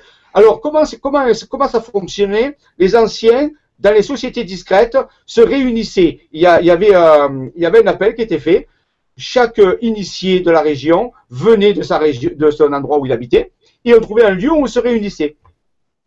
On se réunissait, les portes étaient fermées, tout était clos. Bien sûr, c'était des réunions où on parlait de certaines choses. Et, euh, à la fin de la réunion, alors, il y avait un rituel. On allait prendre un morceau de tuile du toit de la chapelle où on s'était réunis. Alors, toutes les personnes étaient cachées et avaient euh, un genre de cagoule, on peut dire, hein, à visage couvert. Et donc, euh, à la fin, on prenait un morceau de tuile, de tuile de la, chapelle, et, euh, et euh, on cassait ce morceau de tuile en nombre de participants, et chaque participant repartait avec un morceau de tuile sur lequel il devait inscrire un message, bien sûr qui était défini, et qu'il devait le mettre à un endroit précis dans sa région. Et cette cérémonie s'appelait le Sembulum. Le Sembulum. C'est comme ça que, les, que, les, que toutes les tuiles vont être construites euh, par ce, cette cérémonie, on peut dire, de rencontre initiatique qui se faisait dans différents endroits. Ok. Voilà, on peut passer, on peut passer à la suite. Qu'est-ce que c'est? Voilà. Alors, voilà. Mais justement, on va, passer un peu en revue les différents legs de euh, ce testament, puisque ça a commencé comme ça. Ici, on se trouve à une chapelle qui s'appelle euh, donc euh, Notre-Dame du Revest, qui se trouve près d'un village qui s'appelle Esparon, dans le Var. Euh, Esparon dans le Var, toujours. Nous, bien sûr, on a beaucoup travaillé dans le Var, puisqu'on était dans le Var, on avait quatre départements du Var, enfin les quatre départements limitrophes. Et, euh, et là, euh, vous voyez, encore un exemple. Alors parfois sur les tuiles, il y avait le texte, mais parfois il y avait un symbole. Parfois il y avait qu'un symbole ou parfois il y avait qu'un texte. C'était variable. Alors, souvent, on nous a posé la question, oui, mais de quelle période date ces tuiles? Alors, il faut savoir une chose, c'est que des tuiles ne peuvent pas se dater. C'est-à-dire qu'en réalité, le, la, tuile elle-même, la pierre, on ne peut pas la dater. Par contre, ce qu'on peut essayer de voir, et j'ai fait la demande parce que je connaissais, et je connais un compagnon du devoir, tailleur de pierre, c'est-à-dire quelqu'un qui a fait le compagnonnage, vous savez, ces gens qui ont une très grande culture l'architecture de pierre. Il a dit, il était tailleur de pierre. Et j'ai montré cette tuile. Il m'a dit, la seule chose que je peux te dire, c'est que plusieurs personnes ont participé à ça, mais je ne peux pas te dire, on ne peut pas dire euh, quand ça a été fait, c'est impossible. Par contre, je peux te dire que celui-là, il a utilisé tel instrument, cette tuile, ça a été gravé comme ça. Il peut me donner des indications sur la gravure, euh, mais pas la datation. Alors, ça veut dire qu'à peu près, c'est entre 14e siècle jusqu'au 20e siècle. On peut dire, c'est sur une période bien définie, non plus qu'à une date précise. Donc ici, sur la tuile, à, donc à Notre-Dame du Revest, euh, dans la, près d'Esparon, euh, le morceau de tuile indiquait le message, lorsqu'on l'a décrypté selon la même méthodologie, puisque c'est la même tout le long, mhm. il y aura marqué Saint-Julien garde secret. Saint-Julien garde secret. Alors on se dit, mais ça veut dire quoi? Euh, Saint-Julien garde secret. D'abord, qui Saint-Julien Et ensuite, quel secret? Voilà. Alors, curieusement, si on prend une carte et qu'on regarde autour de Esparon, donc là, où il se trouve à 10 km un village qui s'appelle, devinez comment? Saint-Julien. Saint-Julien. Voilà, le montagne. Vous avez gagné tringle Hop là. Voilà, vous voyez? Intéressant. Et justement, il a aussi des Templiers officiellement avaient occupé ce village. Il en reste des vestiges. Donc, euh, on est allé là-bas et on s'est dit, ben, s'il y a un secret, euh, ouais, mais c'est grand, ça, tu me parles d'un village. C'est ah oui. on fait comment eh. Parti de là. Alors, le secret, pas lequel, on sait pas lequel. Maintenant, vous voyez, c'est étape par étape. Il faut découvrir chaque mot, chaque euh, chaque secteur. Hein. C'est pas facile au début. Hein. Parce que rappelle-moi, ça, ça, vous a pris combien d'années tout ça pour euh, pour réussir à, à, sortir. Euh, Raymond a commencé en 83, moi je l'ai rejoint en 95. On a fini de rassembler tous les numéros, tous les morceaux à peu près. Ça devait être 2000. Euh, attends, je dis pas de bêtises. 2006. Ah ouais. Voilà. Ah ouais, voilà, c'est ça a duré 23 ans là depuis depuis 83. Euh, bah non, jusqu'en 2006, vous avez trouvé en 2006. Hein. Donc euh, au bout de 23 ans, vous avez réussi à, à monter ce puzzle euh, avec toutes ces recherches. Et un jour, on a reçu une information nous disant, messieurs, votre quête est finie dans ce sens-là, une autre va commencer. Voilà. Donc, euh, on avait fini notre quête. Ça ne veut pas dire qu'on a trouvé tous les morceaux, mais on avait trouvé suffisamment, on avait fait assez de choses, on, on, s'était qualifié. Disons, on s'était qualifié pour passer au deuxième niveau. Voilà, on peut dire. Hein. ah bah, une promotion au bout de 23 ans, euh, ça va, c'était mérité là. Hein. Ah, eh bien, vous ai dit, on en a fait des centaines de kilomètres. Parce qu'il faut savoir que quand je suis parti avec Raymond, moi, en 1995, euh, tous les mardis, tous les mardis, c'était le mardi, on prenait la voiture, on partait à 6 heures du matin, il y avait ma compagne, il y avait Raymond, moi-même au début, et là, on faisait des centaines de kilomètres. Des fois, on est allé jusqu'au fin fond de la Drôme, on rentrait à 4 heures du matin parce qu'il fallait trouver un morceau de tuile. Et le problème, c'est qu'on nous disait pas où c'est qu'il fallait trouver. On nous disait une liste de villages on disait, voilà, il y avait tant de villages, et vous dites, dans un, de ces villages, quelque part, il y a un morceau que tu as trouvé, à vous de faire. Et on partait, et on a fait des centaines de kilomètres là. alors, ça m'a permis de connaître par cœur pratiquement, enfin, pratiquement tous les chapelles, les églises euh, du sud-est de la France. Mais c'était merveilleux, on a vécu des histoires extraordinaires, mais je vous les raconterai, vous les, vous les croiriez même pas. Pour dire, euh, vraiment, Indiana Jones à côté, c'est un peu pas là. Et donc, euh, et parce qu'on a, on a rencontré des forces, on a rencontré des tas de choses. tout ça, ça fait partie de l'aventure. Et donc, euh, voilà. Et voilà, pour vous dire quoi Oui, donc, pendant des centaines de kilomètres. Ça a été plein d'efforts. Il a fallu, il faisait froid des fois, il faisait, il pleuvait parfois. C'était pas toujours, vous voyez, mais c'était régulier. Il fallait partir tous les mardis euh, à la quête du morceau de tuiles, et parce que ça faisait partie du jeu, et si on n'avait pas joué, ben, on ne serait pas arrivé, on se serait arrêté. Donc il a fallu aller au, bout. Voilà. Donc, alors on arrive à Saint-Julien, Saint-Julien garde le secret, c'était Templier, se dit, ouais, c'est un indice, et là Raymond, bien sûr, avait trouvé un morceau de tuile euh, à Saint-Julien Montalier, et ici, lorsqu'on trouve ce morceau de tuile, je ne sais pas s'il y est. Euh, regarde, j'ai pas mis tous les morceaux. Hein. On savoir qu'on a trouvé entre 120 à 140 morceaux de tuile quand même. Hein. Donc, euh, ça ferait beaucoup. Mais j'ai pas mis tous les morceaux. Est-ce que tu peux aller plus loin pour s'y Je me rappelle pas si je l'ai mis celui-là. Non, non. Non, c'est ce phénomène qui s'est passé dans la chape. Ah voilà, tiens, voilà, c'est Julien Montagnier. Euh, reviens en arrière un petit peu. Voilà, voilà. Donc là ici, voilà, il y est. Euh, alors il faut savoir, tiens, si un jour vous allez à Saint-Julien Montagnier, je vous dis pas où c'est. Il y a un endroit sur une grande esplanade, une ancienne marque que vous voyez en haut là, comme un V, gravé dans la roche, qui indique une direction extrêmement importante, qui plus tard s'est avérée d'une extrême importance. Peut-être que c'était ça une partie du message. Donc, euh, vous voyez, la marque, euh, j'ai fait la photographie, vous la voyez, elle existe. Donc, il faut la trouver et ensuite, il faut aller regarder où ça va. Alors, sur le, morceau de tuile qui avait été trouvé près de, l'église, il y, a, il y avait marqué allez, c'est marqué en latin, ecce cercare magister. Ça veut dire ici chercher maître. Ici chercher maître. Mais quel maître? Ah, vous voyez, question. Alors, il faut se remettre dans le contexte de l'histoire. Euh, dans, dans, la tradition dans laquelle on fonctionne, parce que sinon on ne trouve pas, parce que sinon il y a tellement de solutions qu'on ne sait pas. Dans la tradition où on était, on était en France, on était avec euh, une tradition templière, on peut dire, ou initiatique. Le maître en majorité ici, euh, celui qui, qui, porte le nom de maître, qui n'est pas le seul maître, mais qui est un maître, c'est ben, celui qui est connu dans les Écritures il y a 2000 ans. Hein certains l'appellent Yéjoua. Donc on s'est dit peut-être que ça a entré avec ce maître-là. Euh, on voit pas trop d'autres maîtres. Ça serait, ça peut pas être un maître indien, ça peut pas être un maître euh, ceci. Donc ça, on pensait que c'était celui-là. Et donc on est allé dans l'église, et dans l'église qui est en prière justement de, de CG le Montagnier, on a trouvé un, étrange tableau. Il y a encore, je pense. Et là, le, je, le, montre en noir et blanc. Et sur cet étrange tableau, il y a, c'est la mise au tombeau du maître justement. Et on voit Marie Madeleine qui tient euh, le poignet de Jésus. Euh, très, beau tableau. Et euh, on voit qu'un seul poignet, l'autre on ne voit pas. Et sur ce poignet, on voit qu'il y a un trou. Il y a un trou, bien sûr, c'est la marque. C'est la marque de quoi? Ben, C'est la marque du clou. Hein? C'est, euh, on nous montre, c'est comme si on voulait attirer notre attention sur le clou. Le clou, mais le clou de quoi? Curieusement. Hein, sur le tableau, on nous donne une indice. Vous voyez, c'est vraiment un jeu de pistes. J'invente rien. Il a fallu passer par tout, toutes les étapes pour dire mais pourquoi Quel rapport On nous y chercher le maître? Est-ce que c'est le tableau qu'il fallait trouver? Et sur ce tableau, il y a une position, il y a quelque chose de bizarre. On nous montre un seul poignet avec une marque, avec un clou.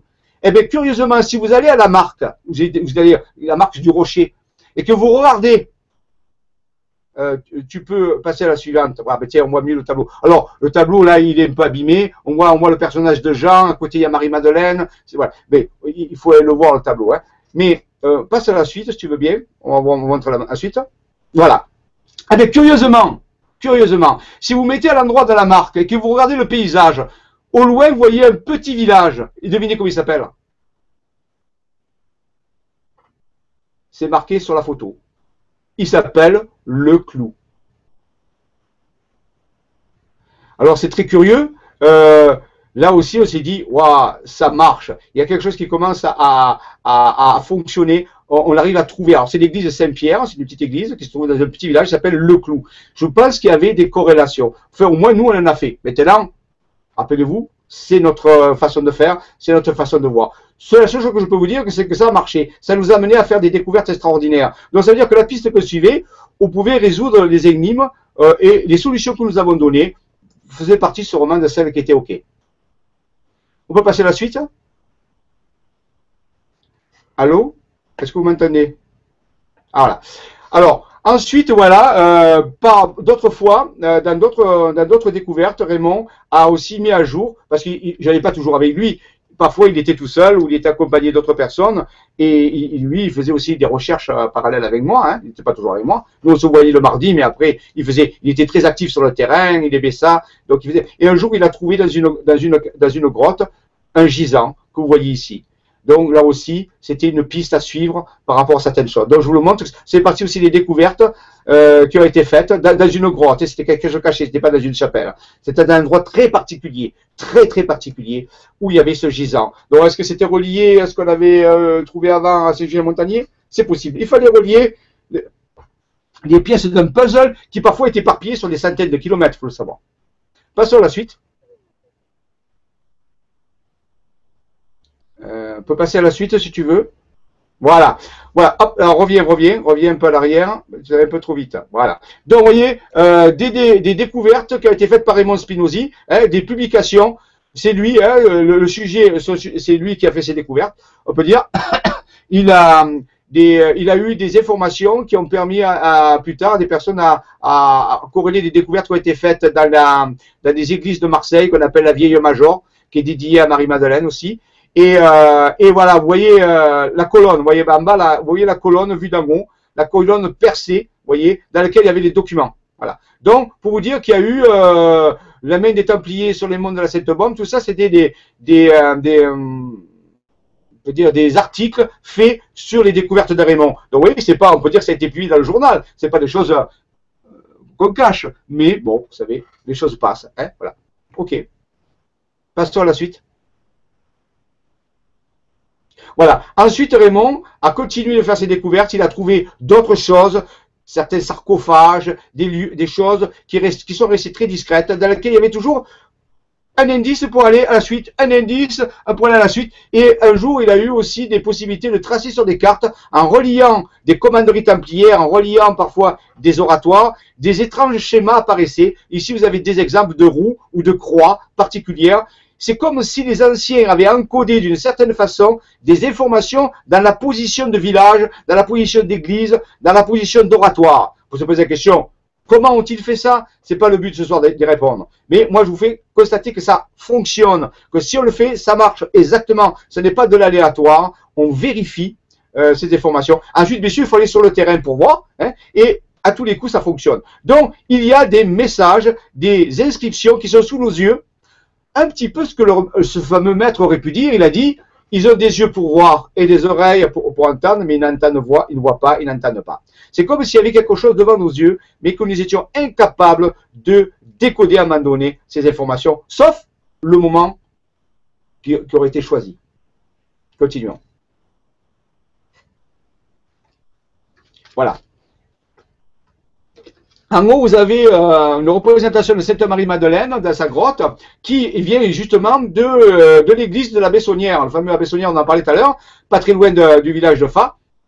Donc, dans cette position très particulière de Marie-Madeleine, là, il y aurait un fort symbolisme à parler, euh, à parler parce que, bien sûr, là, il y a des informations qui sont cryptées pour ceux qui sont à la, sur la trace de ces, secrets. Bon, pour ceux que ça n'intéresse pas, bien sûr, ça reste un tableau comme il est, mais euh, certains tableaux cachent des informations pour une quête, pour une quête qui mène à des trésors, mais pas forcément des trésors pécuniers, des trésors de connaissances, des trésors de révélation qui peuvent ensuite être très importants pour, euh, pour travailler dans certains domaines.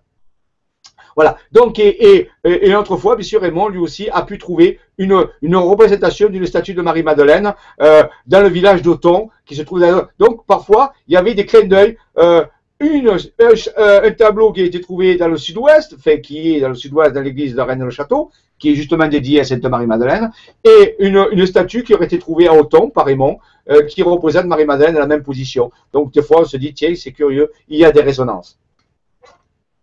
Continuons. Voilà, voici à gauche un ami de Raymond Spinozzi qui a beaucoup aidé, euh, qui lui aussi avec euh, une très grande sensibilité au phénomène paranormal des ovnis. Euh, il y a des gens comme ça qui ont, euh, certains ont la main verte, d'autres ont, certaines facilités pour capter des choses. Euh. Donc Henri Odienski, voilà, qui, qui avec son compagnon Lou, Lou c'était le chien. Alors bien sûr il y avait le chien avec nous, il était tout le temps là. Quand il y avait Henri, il y avait son chien, ils étaient inséparables. Hein, c'était c'est le gardien, c'était là, c'est très intéressant. Et l'autre photo va montrer à droite, va montrer euh, un endroit du Verdon, parce que nous sommes aussi beaucoup travaillé dans le Verdon, et dans le Verdon qui est une région euh, dans, euh, dans, le centre du Var, très mystérieuse, très particulière. On pourrait faire plusieurs émissions sur le Verdon. Moi-même, je l'ai sillonné en long, en large, en travers. On a vécu des histoires rocambolesques. Bien sûr, il y avait les Templiers à ce niveau-là, mais il y a beaucoup plus loin que ça. Il y a des lieux sur Terre qui sont qui renferment des, des mystères incroyables et qui sont sous nos yeux, toujours pareil. Mais bien sûr, il faut se donner la peine d'y aller, de marcher, de vérifier, de, de, de lire beaucoup de, de livres, de, des livres très particuliers, bien sûr, pas n'importe quel livre. Voilà, pour toujours progresser et résoudre les énigmes qui nous amènent étape par étape. Donc le Verdon, retenez-le, est un endroit très particulier où qui, qui, est, qui devrait être mondialement connu, mais qui ne l'est pas encore parce que son, son heure n'est pas venue, mais qui renferme des secrets fondamentaux sur l'histoire de l'humanité. C'est l'histoire cachée de l'humanité, je parle bien, pas l'histoire qu'on raconte dans les livres. Allons-y. Voilà. Donc, pour vous dire ici des exemples hein, de morceaux de tuiles. Ici, je vous ai montré, vous voyez quelques-uns qui ont été mis là. Vraiment, a même trouvé une épée avec Arioleski, une épée dans le Verdon, une ancienne épée. Euh, alors, est-ce qu'elle est templière On ne sait pas, mais une ancienne épée.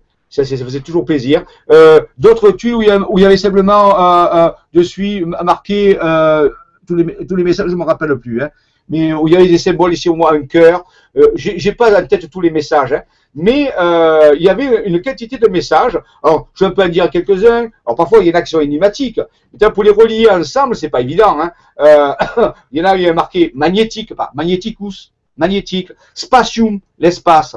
Il y avait marqué, euh, euh, qu'est-ce qu'il y avait marqué encore? Il y avait, ah oui, euh, mission céleste, on verra. Très, très curieux. Il y a un qui avait marqué tombe creuse. Un, il y avait marqué chapelle pierre froide. oui, plein de choses comme ça. et qu'il fallait rassembler d'une certaine façon pour obtenir des fragments de l'enseignement inconnu, j'appelle ça le fragment de l'enseignement inconnu, comme titre d'un livre connu dans l'ésotérisme, et donc euh, pour rassembler des éléments pour progresser dans la quête. Vous voyez, des choses palpables, des choses qui ont été laissées par des anciens. Mais pourquoi avait-il fait ça? Qu'est-ce qu'il voulait transmettre? Et pourquoi nous les trouvions au début? C'est dit, pourquoi c'est nous? Tout ceci allait avoir sa réponse plus tard. Mais au début, il fallait vraiment tenir et aller au, bout, sans forcément toujours tout comprendre, sans forcément toujours essayer d'expliquer des choses. Continuons. Voilà. Alors, ce lieu reviendra dans les prochaines, la prochaine, dans les prochaines chroniques. Je vous parlerai des contacts, des premiers contacts, et un lieu très particulier dans le sud de la France. Encore, excusez-moi pour les autres. C'est pas dire qu'ailleurs il n'y en a pas. Hein, attention. Hein. Euh, moi, je connais les lieux auxquels on a travaillé, mais là, il y a des lieux très intéressants de partout. Mais pour moi, il y a un lieu extrêmement important où il s'est passé extrêmement de choses. Il continue de se passer des choses très importantes, connu des anciens. Et son ancien nom, et je le sais parce que j'ai vu marqué sur une ancienne carte. Je ne mens pas ici. Hein. Euh, maintenant, les cartes, dans les cartes modernes, il n'y a plus ce nom. Mais j'ai vu une carte qui date des années 1800 et quelques, où il y a marqué cet ancien nom. Il y a un lieu qui s'appelle Théopolis. Théopolis, en ancien, ça veut dire Théo, Dieu, Polis, cité, la cité des dieux. Il se trouve dans, près d'un village s'appelle, une ville qui s'appelle Sisteron, dans les Alpes d'Haute-Provence. Et là, près de ce lieu, dans un endroit qui est retiré dans la montagne, il y a un endroit très particulier où il y a une chapelle, qui s'appelle Notre-Dame de Dromont et il y a une crypte. Et dans cette crypte, il y a des forces colossales. Certains appellent ça des tourbillons. Et Raymond Spinozzi a trouvé justement autour de cette chapelle un morceau de tuile que vous voyez ici, où on voit une espèce de, labyrinthe, on peut dire de losange, en haut sur la gauche, à droite une espèce de croix templière flamboyante qui, envoie des rayons, et en dessous un message. On se disait, tiens, c'est curieux ça, c'est curieux, un labyrinthe, sous forme de losange, euh, une croix qui, qui, semble envoyer des rayons, et l'inscription. L'inscription, lorsqu'on la décode, donne le mot latin, ou les mots latins, turbilio sublimis. Alors, il suffit, hein, c'est pas difficile à traduire, sublimis, ça veut dire sublime, et turbilio, ça veut dire tourbillon. Le tourbillon sublime. Les anciens avaient localisé dans cet endroit quelque chose qui s'appelle le tourbillon sublime. Qu'est-ce que ça pourrait bien être? Ben ça, on le verra dans des prochaines chroniques où j'expliquerai les expériences que nous avons eues, parce que nous avons vu de nos yeux cette structure fonctionner, au moins une partie. On en parlera la prochaine fois. Mais c'était un endroit où on a trouvé un morceau de tuile. Ça s'appelle donc, maintenant actuellement, ça s'appelle Saint-Génièse, Saint-Génièse, à 16 km de Sisteron, dans les Alpes de Haute-Provence. Un endroit sublime, un endroit où il se passe des choses à tous les niveaux. Hein. Il a Très puissant, très puissant. Et donc, passons à la suite, et nous allons voir qu'un jour, lorsque nous sommes allés euh, justement euh, sur la colline qui domine la chapelle, un, jour on est là, on est au sommet, et, je vois ça et je dis, mais qu'est-ce que c'est ces marques dans le champ là-bas? Il y a des gens qui étaient avec moi, ils disent, bon, je ne sais pas. Mais dit, on va descendre, on va voir. Alors je prends la photo, c'est moi qui l'ai pris, la diapo là, c'est une diapo en réalité. À l'époque, il n'y avait pas d'appareil numérique, on faisait encore avec des diapos. Et donc, euh, c'était en 80, ça doit être en 98. Et donc, euh, on part en courant, on descend des vals et on va voir dans le champ. Et là, qu'est-ce qu'on voit? Eh bien, l'herbe, l'herbe dans le champ, à des endroits, avait poussé deux fois plus vite que l'herbe à côté. Et il y avait des schémas qui étaient apparus. Ici, au moins une spirale. À droite, un, double cercle avec une croix à l'intérieur. Et sur la gauche, des demi-cercles concentriques. Je vous assure que c'est pas le paysan qui a fait ça. Ah, ici, dans ces régions, il faut pas ça, les gens. C'est pas du tout leur truc. Donc, et là, c'est l'inverse d'un crop circle. Vous savez, tu as vu parler des, des, dessins qui apparaissent dans les champs de luzerne. Où c'est l'inverse, où l'herbe est pliée. Eh bien, ici, c'est pas, c'est l'inverse. C'est-à-dire, elle avait poussé deux fois plus vite. Elle était un exergue par rapport à ça. C'était stupéfiant. On s'est dit, mais qu'est-ce que c'est? Pourquoi c'est là? Et au fond de moi, j'ai eu une hypothèse, j'ai dit, ben, c'est la force du tourbillon, c'est l'expression du tourbillon. Il y a quelque chose qui a la force à s'exprimer ou attirer des forces pour faire quelque chose. Parce que là, pour faire pousser l'herbe deux fois plus vite à un endroit qu'ailleurs, c'est peut-être encore un peu plus dur que faire des crop circles. Donc on se dit, on avait un exemple ici, c'est comme si on, avait, on avait voulu nous dire, oui, ce tourbillon existe, parfois lorsqu'il fonctionne, il, fait des choses particulières. Continuons. Donc le testament euh, était de plus en plus large, il y avait des tuiles, il y avait des, des, des dessins qui apparaissaient comme ça, il y a eu d'autres choses bien sûr. Voilà, allons-y à la suite. Voilà, on revient, on revient, on revient à, alors, vas-y, euh, je ne sais plus si c'est dans, quel ordre, hein, vas-y, descends. Voilà, voilà. Donc on voit en, mieux, en, plus près, le tourbillon sublimis euh, de cette. Alors, j'ai trouvé dans les annales, dans les crop circles, les fameux décès qui apparaissent dans les champs de luzerne, de blé, de maïs, en Angleterre et ailleurs, en 92, avait apparu une inscription comme ça dans un champ. Alors, mais ça ressemble pas trop, c'est comme du latin. Voilà. Donc, euh, j'ai dit, c'est curieux, il y a eu, euh, il y a eu une euh, jurisprudence, on peut dire, mais c'est pas vraiment le même phénomène. Mais bon, il y a peut-être un lien. Je le soumets à votre sagacité. Voilà. Alors là, c'est une des grandes découvertes de, Raymond Spinozzi. bien sûr, sur document. Là, c'est sur document. Il a eu des documents dans ses mains. Et ces documents lui ont indiqué un endroit. C'est la diapo d'après. ces documents lui ont, indiqué un endroit qui se trouve dans le Vaucluse et euh, dans une chapelle qui s'appelle euh, Notre-Dame des Neiges. Et dans cette Dame des Neiges, peut-être que tu pourrais descendre la diapo pour qu'on puisse voir. Si tu peux la déplacer. Voilà. Ah, euh, si je peux arriver, je sais pas. Voilà, bouge plus, c'est bon. Donc, voilà, Notre-Dame des Neiges. À l'époque, il avait trouvé un morceau de tuile. Vous le voyez à gauche. Lorsqu'il est décrypté, il est marqué Fratis Caelitis. Bon, il n'y a pas besoin de faire du latin pour comprendre ce que ça veut dire. Fratis Caelitis. Caelitis, avec Caelo, Caelo, ça ressemble au ciel. Donc ça veut dire frère des ciels, frère du ciel ou frère céleste. Les frères célestes, ma foi, hein, ce que les anciens appelaient les frères célestes, il ne faut pas sortir de Saint-Cyr pour comprendre ce que c'était. Hein. Souvent, on cherche encore les, les, ovnis à notre époque. Est-ce que les ovnis existent? Est-ce que les extraterrestres existent? Moi, je vous garantis que les anciens, ils savaient ils savaient parce que ils côtoyaient ces choses-là. Nous, nous sommes de grands, euh, nous, sommes, nous, pensons être des gens très avancés, mais dans certains domaines, nous sommes encore très arriérés. Les anciens savaient des choses que nous avons encore du mal à admettre. Sinon, ils n'auraient pas marqué un morceau de tuile et marqué frère céleste. C'est clair, hein, surtout à l'époque. Donc, ça veut dire que certains savaient exactement ce qui se passe. Alors, et donc, et plus tard, il a eu un document dans ses mains, et ce document indiquait qu'il y avait un endroit où il fallait creuser. Et donc, il a creusé, toujours dans cette chapelle, et il il a mis à jour un crâne de cristal. Un crâne de cristal très particulier, euh, qui, était indiqué comme étant un crâne maître, on peut dire. Et à partir de là, beaucoup de choses se sont accélérées dans nos travaux. Raymond était en contact avec cet artefact, alors bien sûr, il ne le possède pas, hein, bien sûr, il est mis quelque part. Euh, alors, je vais quand même dire quelque chose sur les crânes de cristal, sans, sans jugement, sans.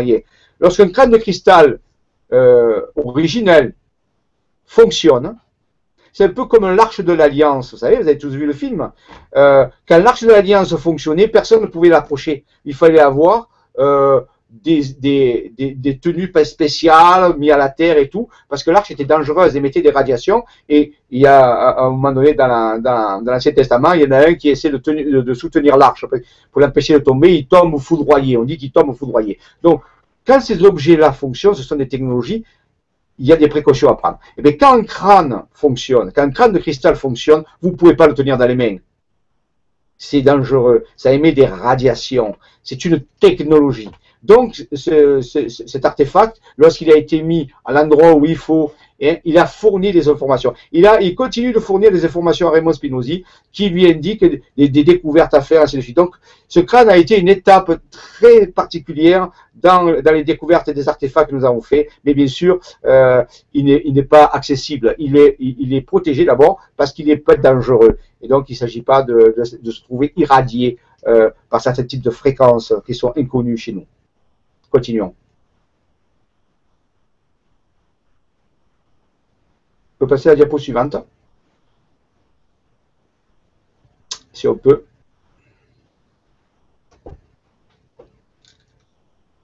Euh, Nora, si tu peux passer à la diapo, si tu m'entends.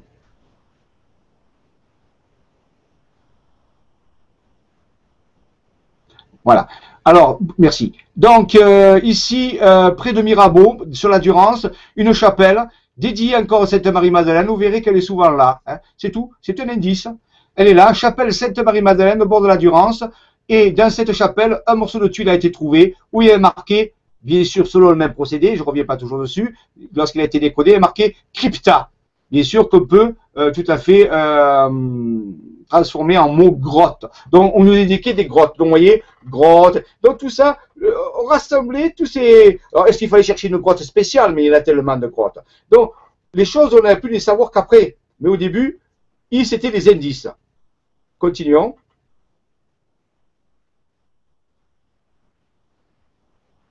On peut dire que déjà à l'époque, des, des, mystérieux planificateurs nous faisaient signe, nous faisaient signe à travers l'espace et le temps, et voir si on était capable ben, de résoudre ces énigmes et, de progresser jusqu'au jour peut-être qui nous en aurait une autre type d'information beaucoup plus élaborée. Mais au début, il fallait se qualifier, il fallait faire preuve de ténacité, d'intelligence, de réflexion, de courage parfois, et, de persévérance surtout. On peut passer à la suite euh, ouais. Euh, diapo suivante, si tu veux, Nora.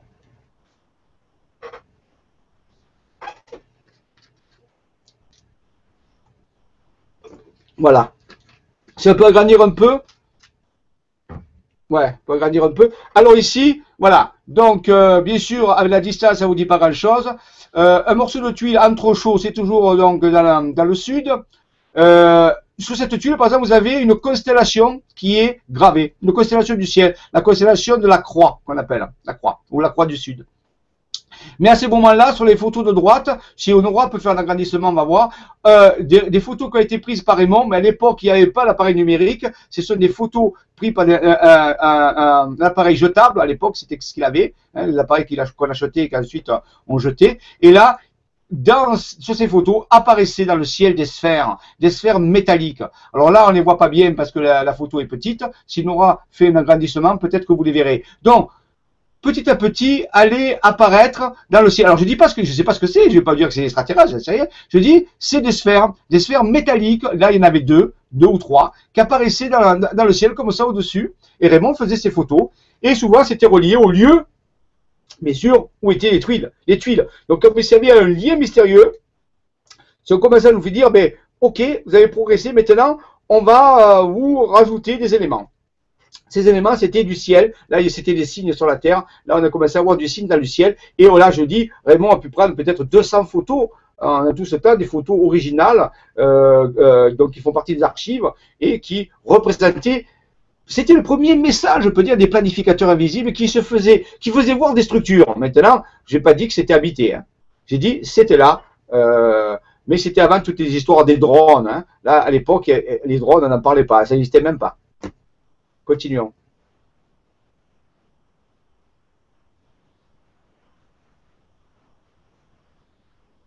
Ah, voilà, voilà, Vous, voyez, vous pouvez voir la sphère. Voilà, euh, tu peux aller sur la droite. Voilà, regardez. Voilà, voyez, on voit les sphères en haut. Voilà, hein, vous voyez, ici, je les ai entourées. Voilà, donc des sphères, donc sur les photos originales, on les voit très bien. On vous envoie une ici, des sphères dans le ciel comme ça. Alors là aussi, pas d'erreur, hein, c'est pas d'hélicoptère, la faut être raisonnable. Hein, pour les pieds sur terre, un hélicoptère, ça fait du bruit, euh, c'est pas rond. Euh, c'est pas un ballon sonde, parce que les ballons sonde, ça a des, structures particulières et ça, agit de certaine façon. Donc, à un moment donné, quand les gens vous disent c'est un ballon sonde à plein minute, c'est qu'ils savent pas de quoi ils parlent. Parce qu'en réalité, chaque chose a une signature bien définie et on sait exactement à quoi on a affaire. Donc ici, pour garantir, ça n'a rien à voir avec ces choses-là. C'était là. Mais là, je ne vais pas vous dire ce que c'est. Ça fait partie, ça faisait, voilà, ben regardez, la photo suivante, à l'agrandissement, vous voyez, c'est clair, hein, c'est pas de boule de pétanque qui vole. Hein. Donc en réalité, voilà euh, genre d'objet qui était là, qui, qui a accompagné un petit peu au cours du temps. Alors, ils n'étaient pas là toujours là non plus, hein, mais ils étaient là, et ça, je peux en attester. Euh, c'est pas habité, parce que les, dimensions font que, à moins que ce soit des Lilliputiens, moi sinon, c'est pas habité. Ça pourrait s'apparenter un peu aux drones actuels, mais sans que ce soit des drones, puisque là, vous voyez, il n'y a pas d'hélice. Nos, nos drones actuels, ils fonctionnent dans certain principe. Ici, on a des sphères. Je pense que c'est ce que j'appelle moi des, des, objets de télémétrie. Ça fait des mesures, un petit peu comme des sondes. J'appelle ça des sondes. Des sondes télémétriques, mais qui ne, qui ne sont pas humaines, c'est-à-dire qui ne sont pas de la technologie, puisqu'à l'époque, à l'époque, quand c'était fait, on était loin d'avoir la technologie. Et même actuellement, c'est pas fabriqué de se faire. Hein. Voilà. Donc, euh, c'était là. Ça, je n'ai pas dit que c'était d'origine extraterrestre. Je dis c'est un objet volant non identifié parce qu'on ne peut pas l'identifier. Mais ce que je sais, c'est que c'était un rapport avec ce qu'on trouvait. Ça, il y avait un lien entre les deux. C'est un fait. On peut passer à la suite.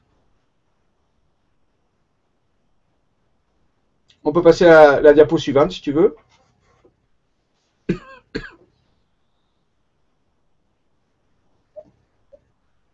Nora, si tu peux passer à la diapo suivante. Si tu m'entends. Voilà, donc euh, on va continuer. On va continuer. Donc, ce soir, je vous présente la base matérielle commence à commencer parce que dans les prochaines révélations au cours du temps, on va monter en intensité. Là, c'est que le début. C'était il y a des, années et des années. Je ne sais pas si Nora m'entend euh, parce que là, il euh, faudrait qu'on passe là. Voilà, c'est bien, super. On va passer à la diapo suivante. Super. Voilà. Ah, revenons un petit peu en arrière. Je ne sais plus si lequel c'est. Je crois qu'on en a sauté une. Je ne suis pas sûr. Euh, ou pas. Voilà. Et c'est droit. Bon, voilà, très bien. Voilà. Donc ici, bien sûr, d'autres chapelles. Alors ici, c'est euh, toujours des, chapelles des églises. Là aussi, je vous ai parlé tout à l'heure des tuiles où il y avait que des, euh, des symboles. On a le cas ici. Vous voyez, on a une croix, une croix templière dans la tuile.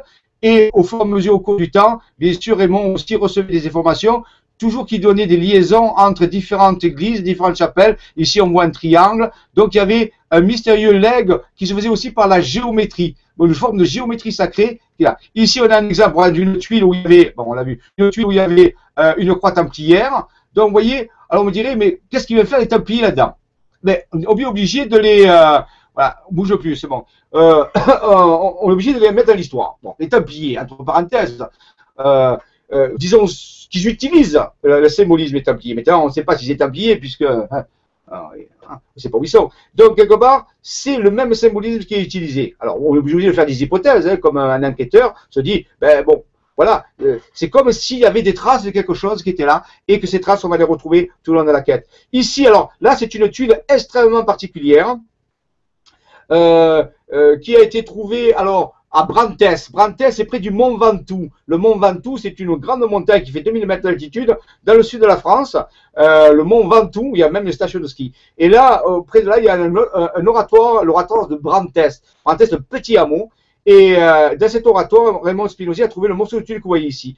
Très particulier, avec un schéma. Et si on voit, on regarde ce schéma, si on regarde comme un enfant, on se dit, waouh, mais c'est un vaisseau. On voit une espèce de forme blonde avec des hublots euh, dessinés dessus. Se dit, waouh Et l'inscription, lorsqu'on l'a décrit, l'inscription qui est au-dessus, il y a marqué en latin Vacillum caeletis, caelestis.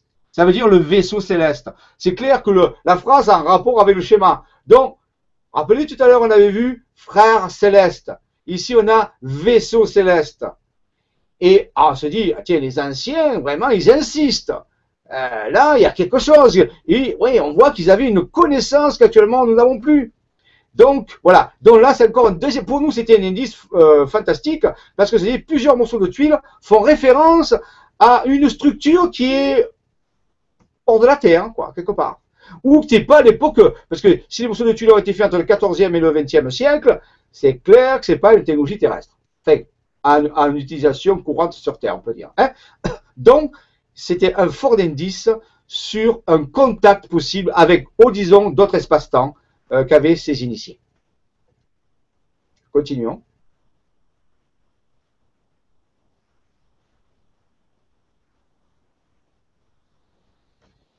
Passons à la diapo suivante, si on peut voir.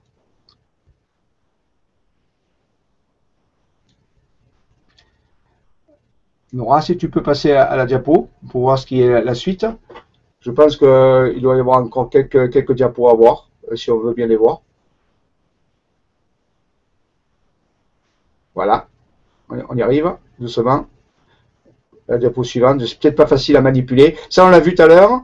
Donc, c'était à Vaugine. Alors, euh, là, on a tourné des films avec euh, euh, Manon des sources et tout comme ça. Donc c'était euh, des films très, particuliers. Voilà. Vous voyez, donc on vient tout symbolisme des Templiers avec notre, le chapelle Notre Cadenet, Notre-Dame des Anges. Vous voyez, donc tout ça on en a parlé. Donc c'était récurrent.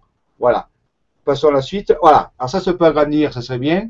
Super. Voilà. Ça c'est un autre collaborateur. Ah, on l'a passé. Un autre collaborateur de Maurice, de Raymond Spinozzi s'appelle Maurice Ferraud qui a beaucoup travaillé aussi avec lui, il travaille toujours avec lui, et qui ont, fait des découvertes extraordinaires au niveau des tuiles. Donc je le salue au, passage, Maurice Ferraud, euh, quelqu'un qui a fait, euh, qui a beaucoup aidé Raymond dans ses recherches et qui ont travaillé ensemble. Euh, de cette découverte, je l'ai connu aussi et je le connais encore. Donc quelqu'un de très calé dans. Lui, il s'occupe beaucoup de la tout ce qui est antiquité. Donc il avait une grande expertise au niveau de l'antiquité. Donc voilà. Alors dans la Drôme, on, d'autres chapelles où on a, trouvé Raymond euh, un autre morceau de tuile, ah voilà, on voit Maurice Ferraud, à Beaumont de Ventoux. Beaumont de Ventoux, donc rappelez-vous, c'est, euh, on a parlé tout à l'heure, c'est un village qui se trouve au pied du Mont Ventoux. Donc, vous voyez, tout ça c'est relié, avec aussi parfois des, vestiges archéologiques, ici, en restant d'une tombe, d'une, sépulture très ancienne. Donc, tout ça se côtoyait quelque part. Alors, je vais quand même dire une chose intéressante. Si un jour vous allez à Beaumont de Ventoux et que vous pouvez aller dans cette chapelle, très particulière, eh bien, moi, j'ai assisté au phénomène, très curieux. Il y a un, vitrail, là, on voit le côté sombre, hein, le, côté, on peut dire, euh, ouest. Euh, eh bien, euh, quand le soleil se couche le 21 juin, moi j'y assisté, quand le soleil se couche, passe dans ce vitrail, ce vitrail projette sur le sol une lumière qui a la forme d'une euh, colombe. Et au fur et à mesure que le soleil, le, 20, le 21 juin, le jour du solstice d'hiver, euh, solstice d'été, pardon, et donc, et on voit la lumière de la colombe qui se projette par le soleil à travers le vitrail, qui monte vers l'autel. C'est magnifique, ça donne une clarté. Les anciens avaient, euh, pourquoi? Parce qu'ils disent que cette, église est en relation avec l'église du Saint-Sépulcre à Jérusalem. Et donc, il y a un phénomène lumineux qu'on voit une colombe éclairée. Alors, bien sûr, il faut avoir la chance ce jour-là que le soleil euh, soit là. Hein, c'est pas toujours le cas. Hein. Des fois, il peut y avoir des nuages. Mais moi, j'ai assisté de visu et j'ai vu cette lumière, cette colombe lumineuse au cours du, au cours lorsque le soleil se couche, eh bien, elle se dépasse et atteint bientôt l'autel ou euh, l'hôtel où, on peut faire la messe, bien sûr. Donc, c'est un phénomène très curieux, comment les anciens savaient encoder certaines, choses. Voilà. Ici, à Buisson, euh, comme village aussi dans la Drôme, nous avons un morceau de tuile, il a marqué Magneticus. Magneticus, ça veut dire magnétique, vous voyez. Alors, il fallait rassembler tout ça. Dire qu'est-ce que, qu'est-ce que ça veut dire? 120 morceaux de tuiles avec des messages comme ça. Comment résoudre ce puzzle? C'était vraiment quelque chose d'extraordinaire. Continuons. On peut passer à, la suite. Donc c'est dans la Drôme. Hein. Drôme. Euh, ça c'est très intéressant. village de Buisson, petit village de Buisson. Ville-Dieu. À côté de Buisson, euh, on a une, alors c'est curieux, ça s'appelle Ville-Dieu. Là aussi, hein, curieusement, Ville-Dieu. Bon. Appelé Théopolis tout à l'heure, la cité des dieux, Théopolis. Eh bien ici on a Ville-Dieu. On verra dans la prochaine euh, chronique le, le, mystérieux lien qui peut exister entre un village du Vaucluse, dans la Drôme, Ville-Dieu, et un village dans les Alpes d'autre qui s'appelle Théopolis. Donc, on verra euh, ça la prochaine fois. Et dans, cette, euh, dans, dans ce village, euh, Ville-Dieu, où il y a une église dédiée à, à, Saint-Michel-Archange, et à l'intérieur de l'église, vous avez un médaillon, vous avez un vitrail sur lequel vous avez la croix des Templiers rouge et avec la devise des Templiers inscrite dans le vitrail, pour vous montrer, où il y a marqué non nobis domine, non nobis sed domini tuo da gloriam, pas pour nous Seigneur, pas pour nous, mais pour la gloire de ton nom, qui est la devise des Templiers. Donc, on voit qu'ils étaient souvent euh, liés à tout ça. Et le morceau de tuile qui a été trouvé est, est marqué tombe creuse. La tombe creuse. Qu'est-ce que c'est? Là aussi, curieusement, euh, une inscription. Plus tard, dans des villages autour, toujours du Mont Ventoux, il semblerait que le Mont Ventoux soit, quand même quelque chose d'assez important, il a, il a, ça a été exceptionnel. Raymond a trouvé trois morceaux de tuiles c'était rarement le cas, dans un même périmètre, sur trois chapelles différentes, mais qui n'étaient pas très éloignées les unes des autres. C'est très rare que ça arrivait, je pense que ça arrivait qu'une fois. Et là, il y avait trois messages. Euh, premier message, il y avait, alors ça fait rêver, et je vous assure que c'était marqué en latin. Une, il y avait marqué trésor du temple. La deuxième morceau de tuile est marqué Saint Calice. Et le troisième morceau de tuile, il y avait marqué Saint-Tirce. Alors, qu'est-ce que ça veut dire? Bon, ayant fait des, ayant fait, euh, là, je crois que si on peut l'agrandir, on le verra. On verra le partie du message. Euh, connaissant, euh, avoir fait certaines recherches, on a commencé à comprendre. On a été ébahis. Saint-Tirce est une des, la première chapelle templière qui a été construite en 1099 par les Templiers, par les Étrusques, mais euh, commandée par les Templiers. Et on se trouve dans le Verdon, le fameux lieu où je vous ai parlé tout à l'heure. Il se passe des choses étranges. Le Verdon, chapelle Saint-Tirce. On parlera du symbolisme de la Tirce plus tard. Et euh, alors, il semblait, de nous dire, si on, prenait les trois morceaux de tuile ensemble, il disait, va à Saint-Tirce, tu trouveras le trésor du temple, c'est le Saint Calice.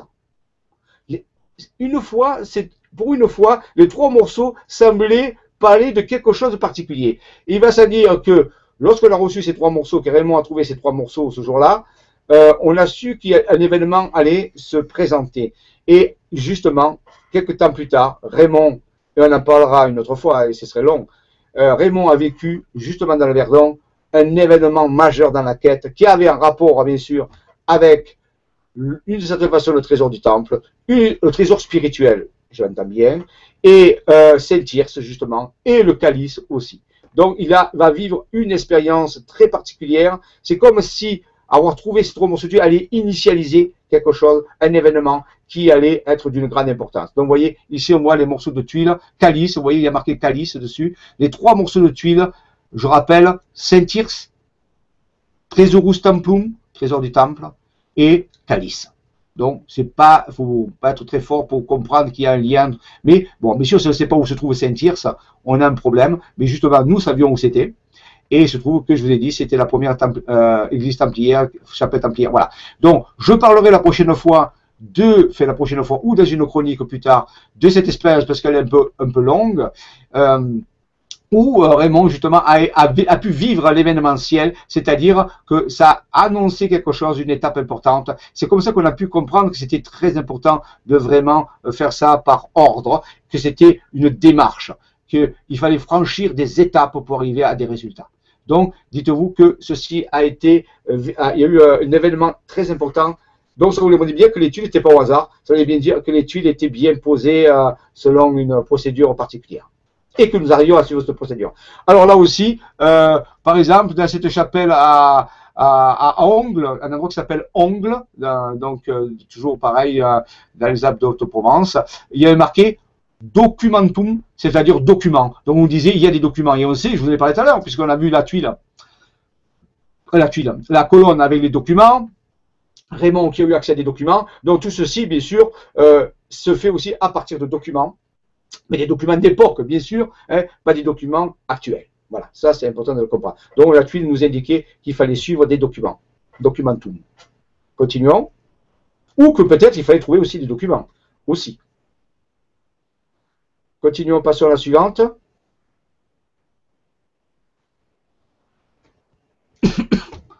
voilà, la, diapo suivante, si on peut voir euh, ce qu'il y a encore.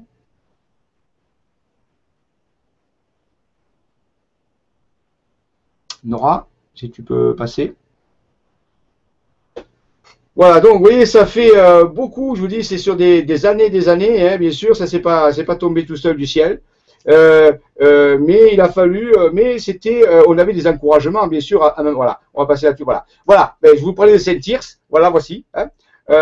donc première chapelle templière où il y a bien sûr où, où, où, là, où Raymond a, où il y avait le fameux Saint Calice, hein, dont on parlait le qui avait la tuile dont parlait euh, Raymond. Donc ça, c'était important.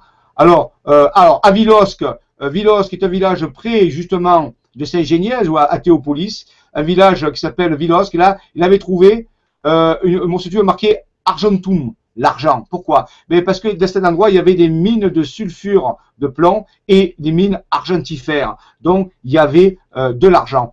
Maintenant, est-ce que cette tuile avait une autre valeur que le fait d'indiquer qu'il y avait des mines d'argent? C'est possible. Hein. Mais ça, c'est un exemple où il y a marqué argentum, l'argent. À Vilosque. On peut passer à la suivante.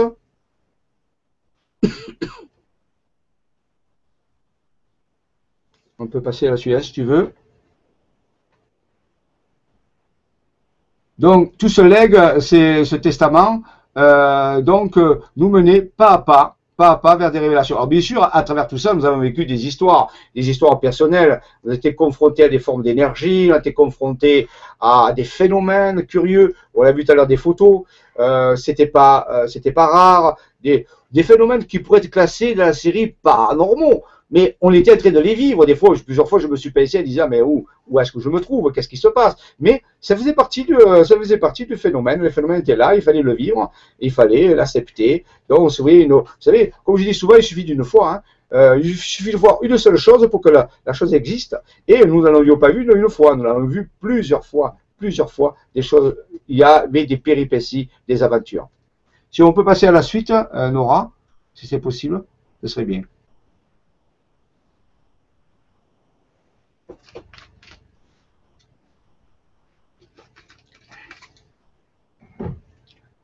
Bon, euh, semblerait qu'il y ait un petit problème technique, je ne sais pas. Euh, on ne peut pas passer à la suite.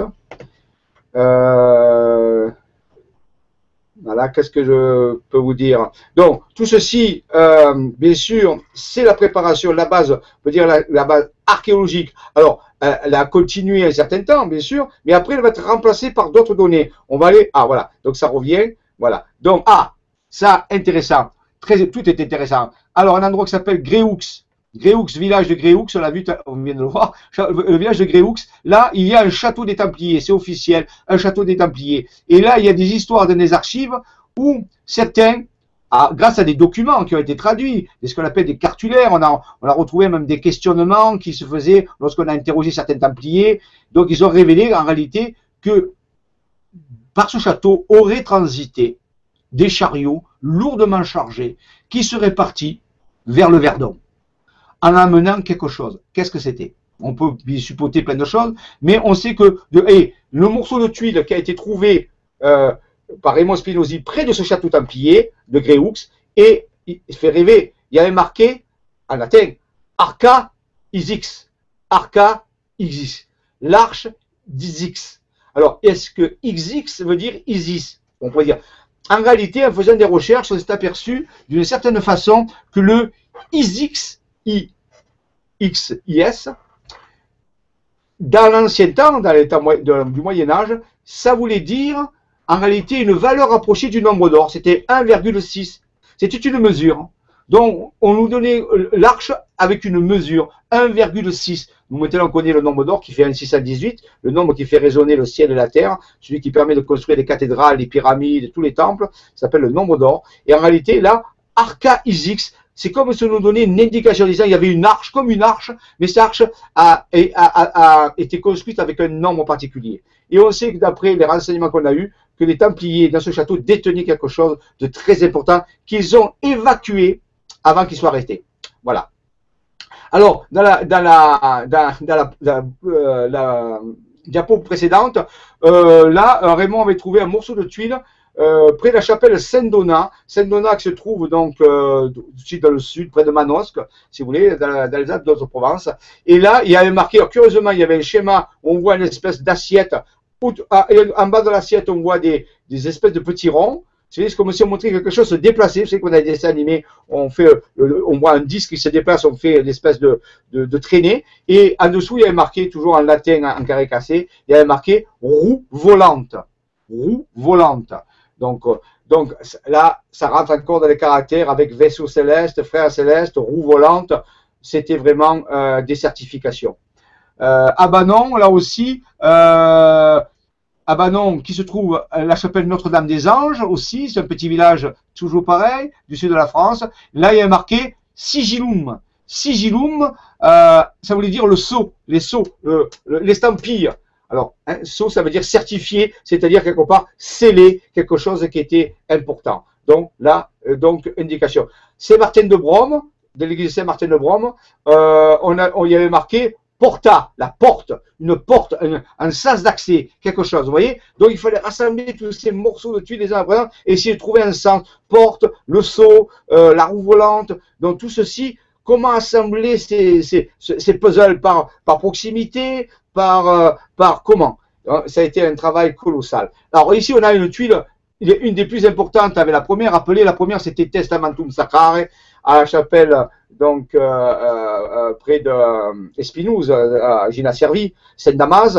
Et là, c'est pour moi une, des tuiles aussi très importantes. Dans le Verdon, à un village s'appelle De Mandolx, qui, où il y a le château templier euh, et, euh, et, sur cette tuile était marqué, c'est petit, tu peux revenir à, l'arrière, ça, ça, me prenait la, la, la, la, la diapo d'avant, s'il te plaît.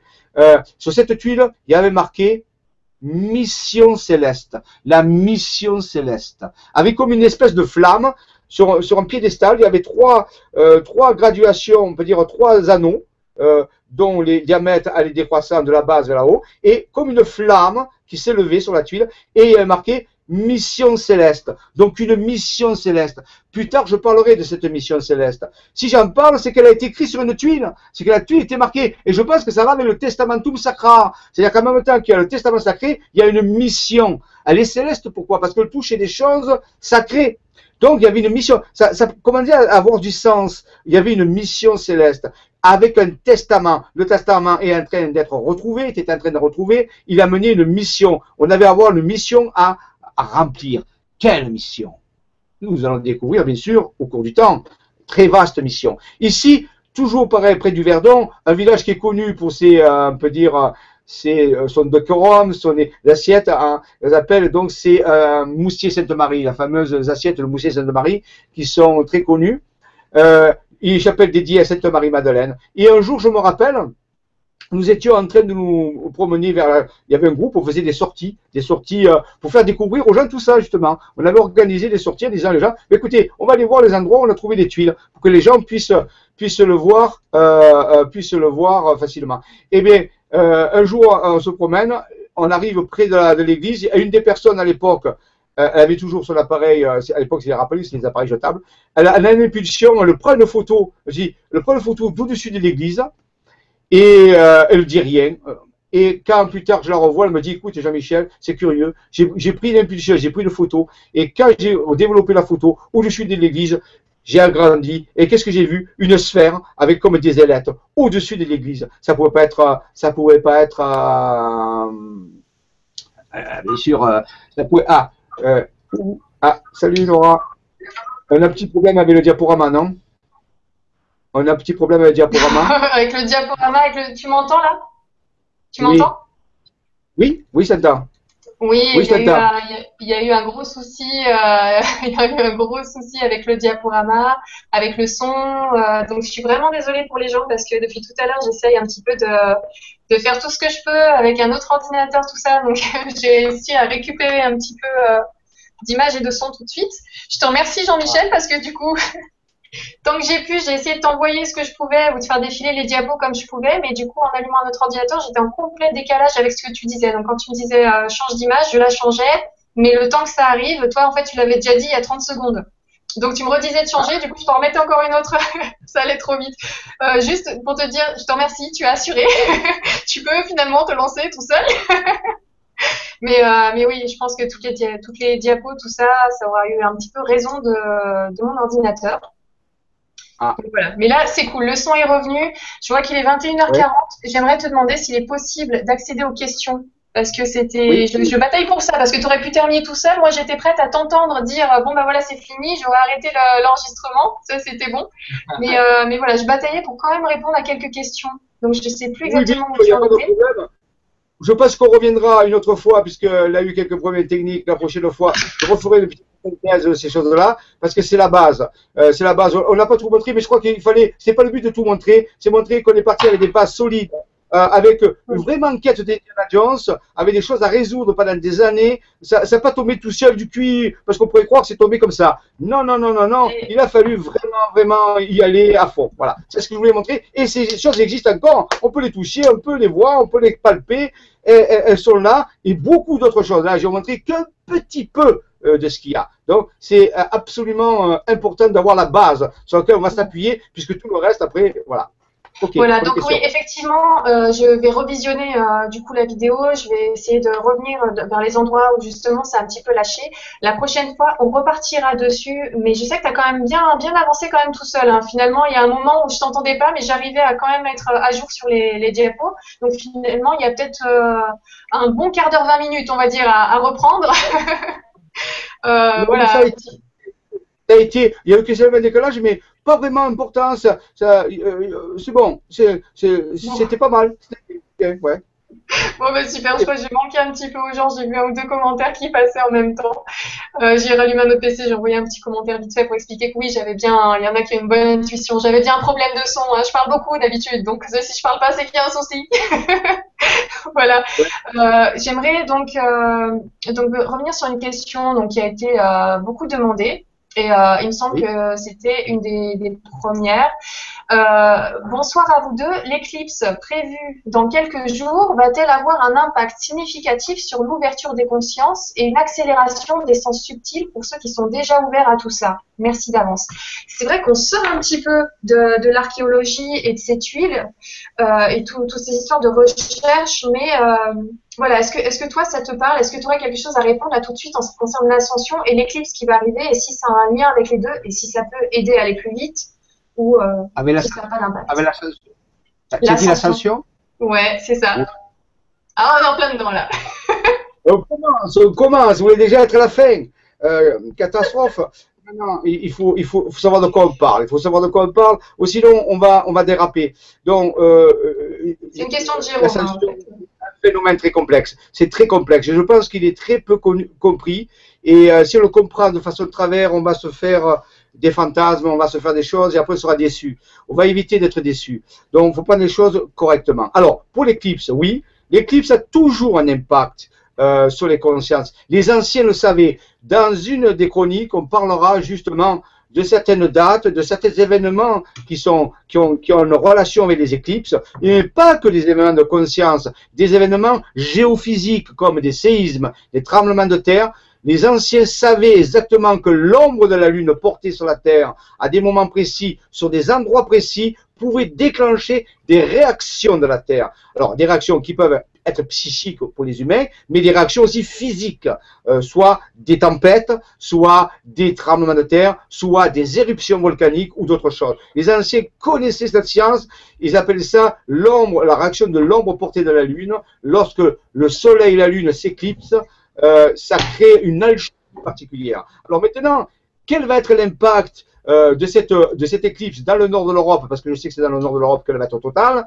Donc, ça dépend toujours du psychisme des gens, de l'état dans lequel se trouve. Et on sait qu'actuellement dans, dans l'Europe, il y a des problèmes. Hein, il y a des problèmes de, de, de, de, de conflit latent. Donc ça, euh, moi je pense que si les gens veulent faire quelque chose, je sais que c'est le 20 mars bientôt, euh, il faut envoyer le plus possible de pensées positives, il faut vraiment pas rentrer dans le stress, il faut pas aggraver les choses. Donc euh, parce que c'est un endroit qui est critique, où il y a des tensions énormes, et l'effet de l'éclipse peut accentuer dans un sens. Donc, euh, ce qu'on peut faire les gens, si sentent qu'ils peuvent le faire, c'est d'envoyer tout leur amour, toute leur bonne vibration. On va parler comme ça parce qu'on va pas parler technique maintenant, mais le maximum et pas se stresser, pas pas regarder les choses négatives, essayer de voir le beau côté des choses parce que euh, on a besoin de dégager cet endroit. C'est comme s'il y avait une crise, quelque chose qui se mettait là et là qu'on allait approcher une allumette pour, pour ça pourrait ça pourrait détonner. Donc quelque part il faut disperser, il faut au maximum éviter qu'il y ait des risques. Oui, il y a un effet. Les anciens connaissaient cet effet. D'accord, très bien. Donc, euh, excellente question, Jérôme. Je te remercie. Merci, Jean-Michel, pour la réponse. Euh, oui, donc euh, faites attention, le sort de l'éclipse, ayez des bonnes pensées.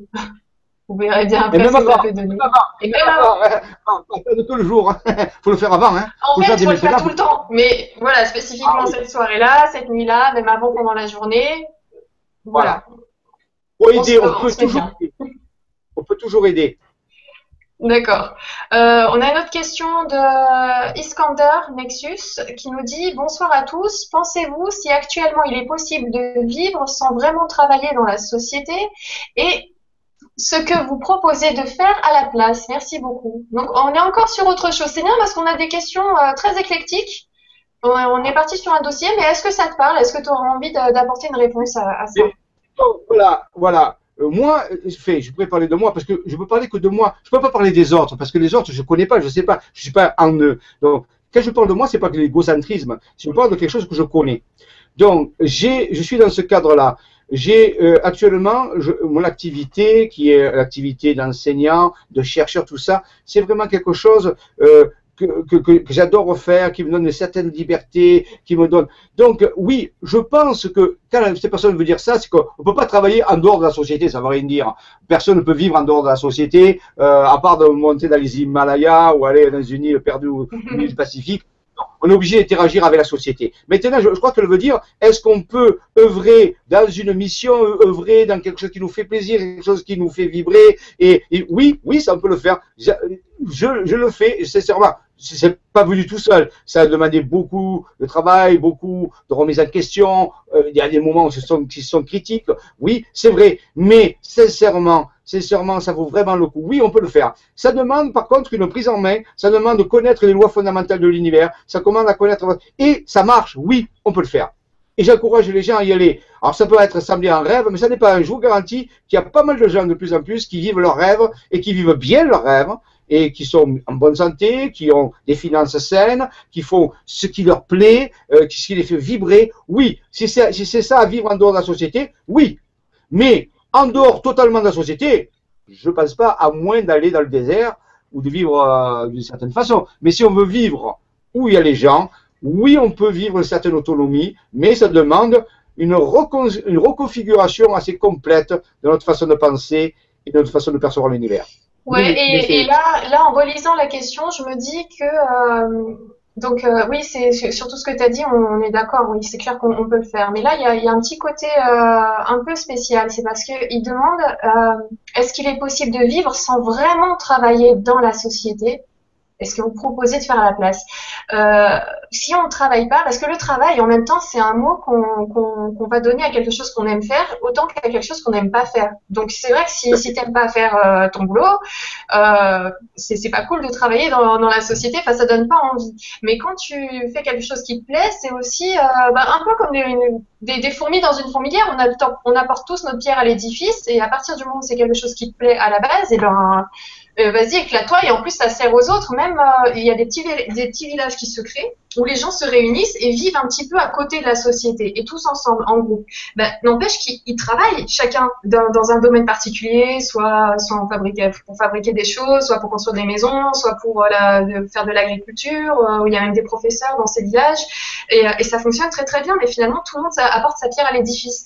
Donc on appelle toujours ça un travail, mais c'est pas vraiment voilà, le travail tel qu'on peut le concevoir. Donc je pense que dans ton idée, c'est il faudrait plutôt que tu regardes Iskander, si, si, tu aimes vraiment ce que tu fais au sein de cette société-là, et si tu aimes pas ce que tu fais, recherche euh, vraiment à faire quelque chose qui te plaît, parce que parce qu'on est on est humain, on est un peu comme ça, quoi. On a, on a quand même envie de bosser, et même en vacances, tu sais, au bout d'un moment, tu t'ennuies un peu, tu as envie de fabriquer des trucs, tu as envie d'apprendre de, des choses, tu as envie de partager des choses. C'est quelque chose de très naturel. Donc euh, voilà, pour moi ta question c'est plutôt euh, je me sens pas bien dans, le, dans, ce que je fais ou au sein de la société par rapport à ma situation actuelle.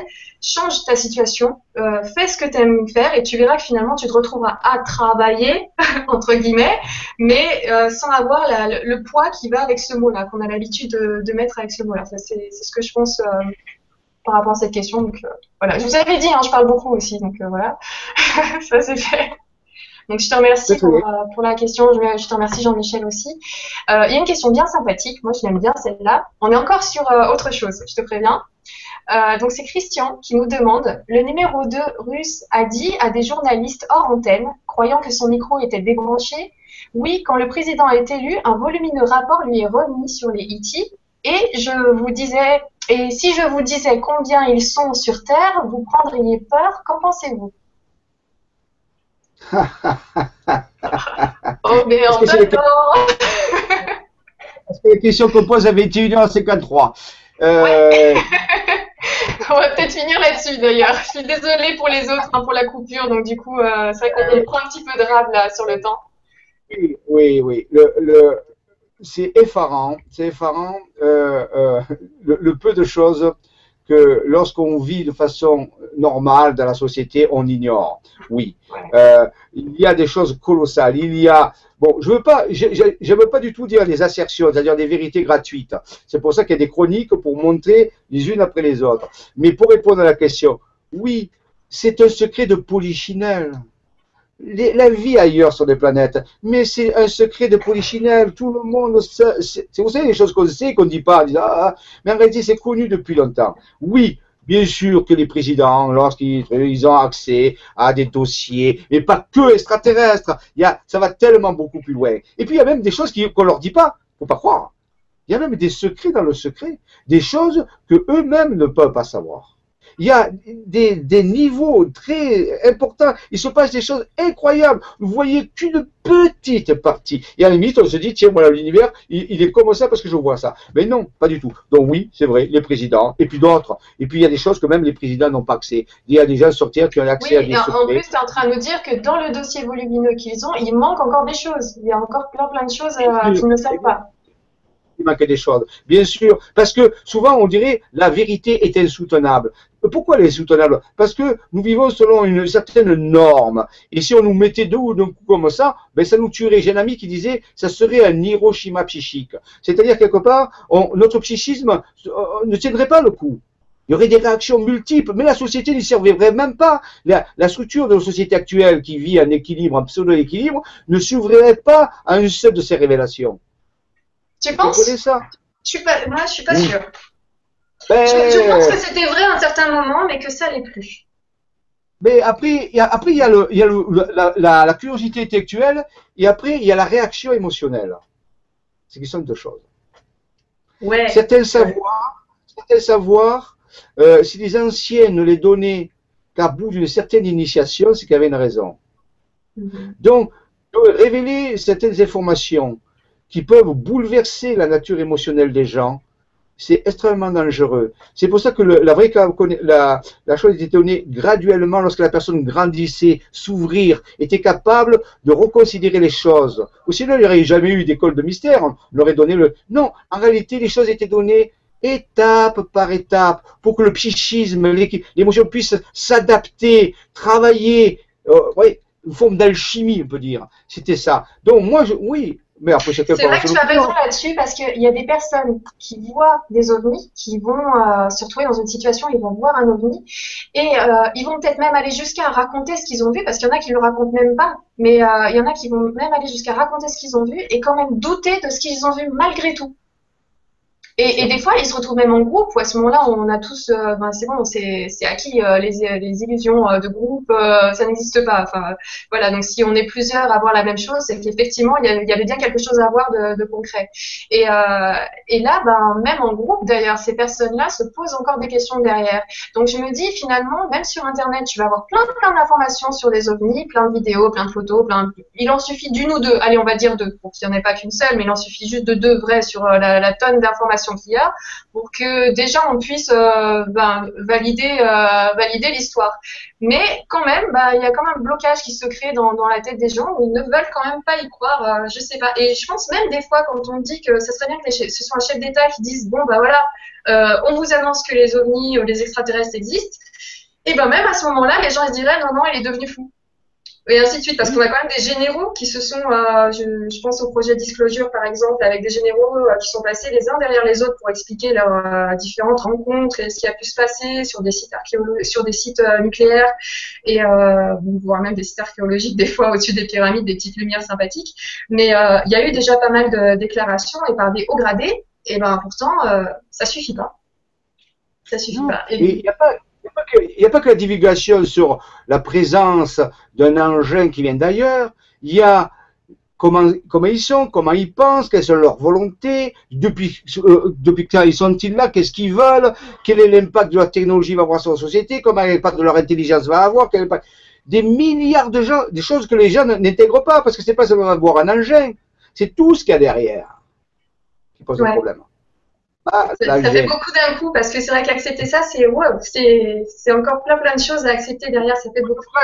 Le et le monde ne sera plus jamais pareil. Mm.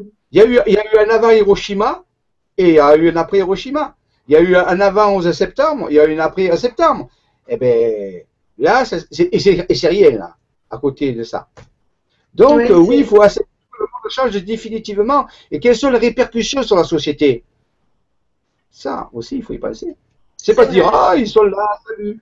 C'est beaucoup plus compliqué que ça. Beaucoup. Oui, et tu as raison de dire que finalement, ça demande aussi une évolution des consciences, que ça doit arriver à un moment où, euh, ben, on pourra peut-être être un petit peu plus capable de, juste se poser la question sans avoir un petit sourire en coin, sans, euh, sans se moquer de la situation, ce qui peut encore arriver un petit peu, enfin du sujet notamment des personnes qui en parlent, ce qui arrive encore euh, sur les, les, les, grandes chaînes euh, quand euh, on voit certains documentaires ou certaines personnes qui vont témoigner.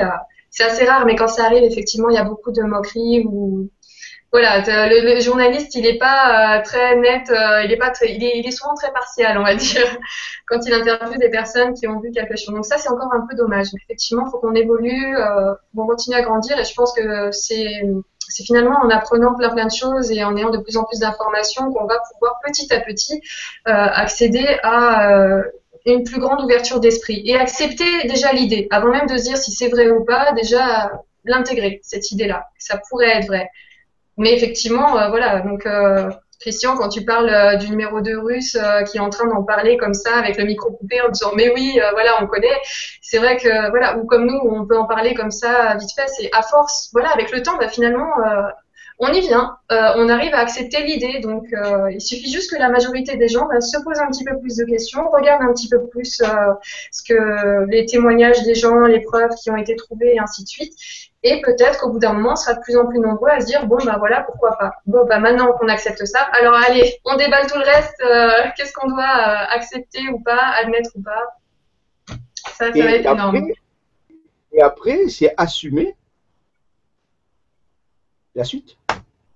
Parce que c'est pas simplement reconnaître que c'est là. C'est que là, on ouvre une brèche et automatiquement, notre monde ne sera plus le même. Est-ce que les gens sont prêts à changer leur, leur façon de vivre?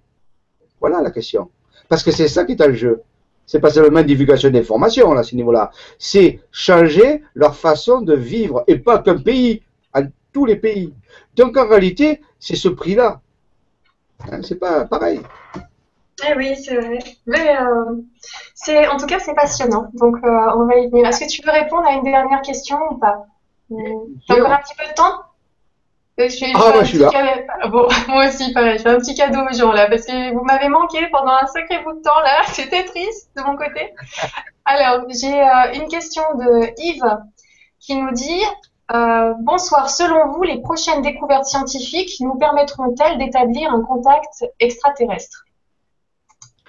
Alors, euh, vous avez peut-être vu dans la vidéo ce que j'ai dit. La réponse est, est oui, bien sûr. Mais en réalité, la vraie réponse, c'est que nous n'avons pas besoin des progrès scientifiques pour établir des contacts avec des extraterrestres.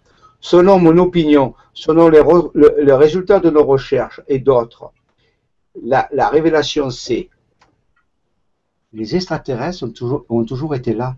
Ils ne vont pas venir. Ils ont toujours été là, de façon discrète. Mais ils ont un rôle à jouer dans l'histoire de l'humanité qui a été caché. Les gens croient que les extraterrestres vont venir. C'est peut-être la plus grande erreur qu'ils font. Ils sont déjà là, mais ils ont toujours été là.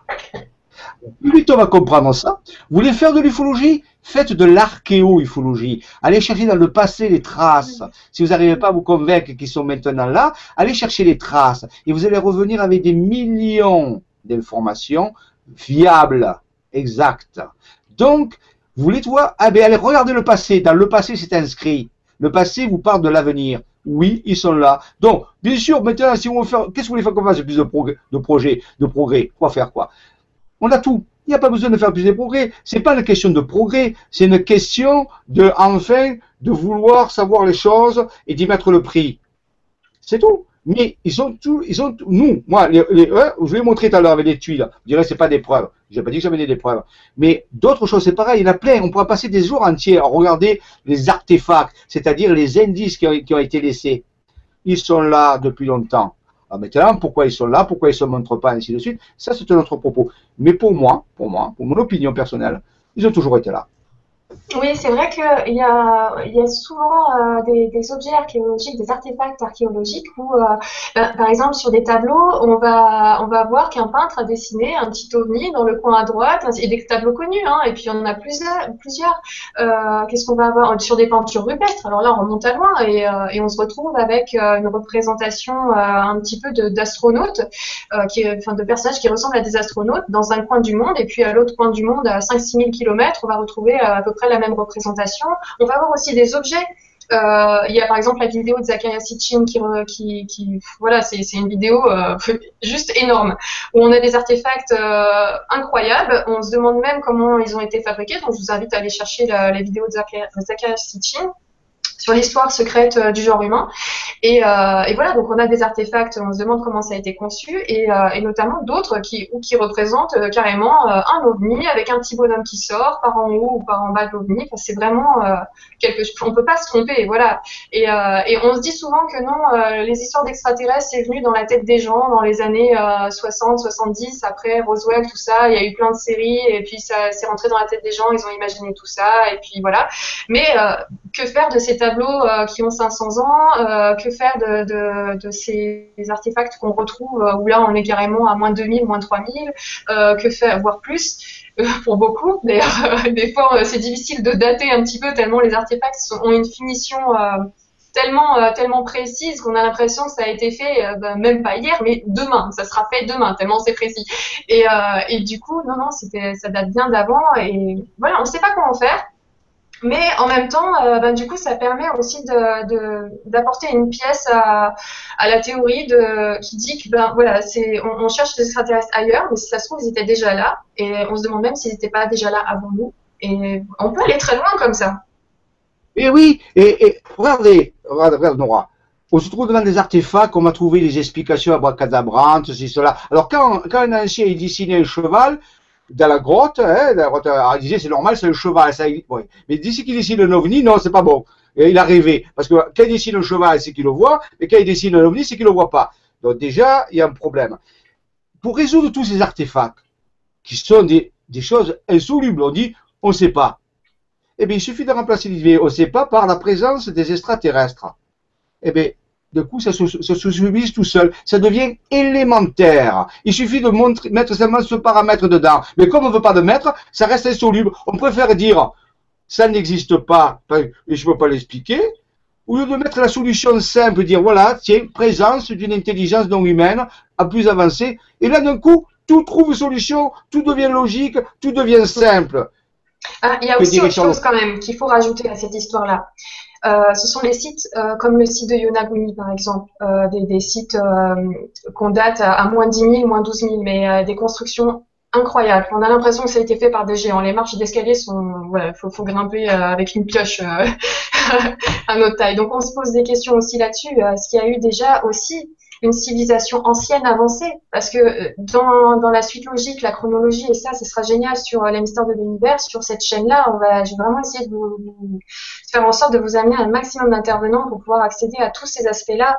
Et d'ailleurs, tu vas revenir souvent. D'ailleurs, tu vas pas faire que des chroniques, euh, Jean-Michel. Il va aussi y avoir des émissions avec toi où on va justement aborder certains points précis comme ça. Donc peut-être qu'on fera aussi une émission spécifique sur les civilisations anciennes avancées. Est-ce qu'il y en avait vraiment? Est-ce qu'ils existaient? Est-ce que nous, est-ce que nous, on croit qu'à un moment, euh, voilà, on tirait, euh, les hommes tiraient les femmes par les cheveux dans les grottes, et ensuite on en est venu à, avoir un ordinateur aujourd'hui et à faire euh, un échange sur Hangout avec une connexion juste, bon, j'allais dire juste incroyable. Bon, il y a certaines fois, voilà, ça demande encore un petit peu d'ajustement. Hein. C'est pas encore parfait, mais on y vient.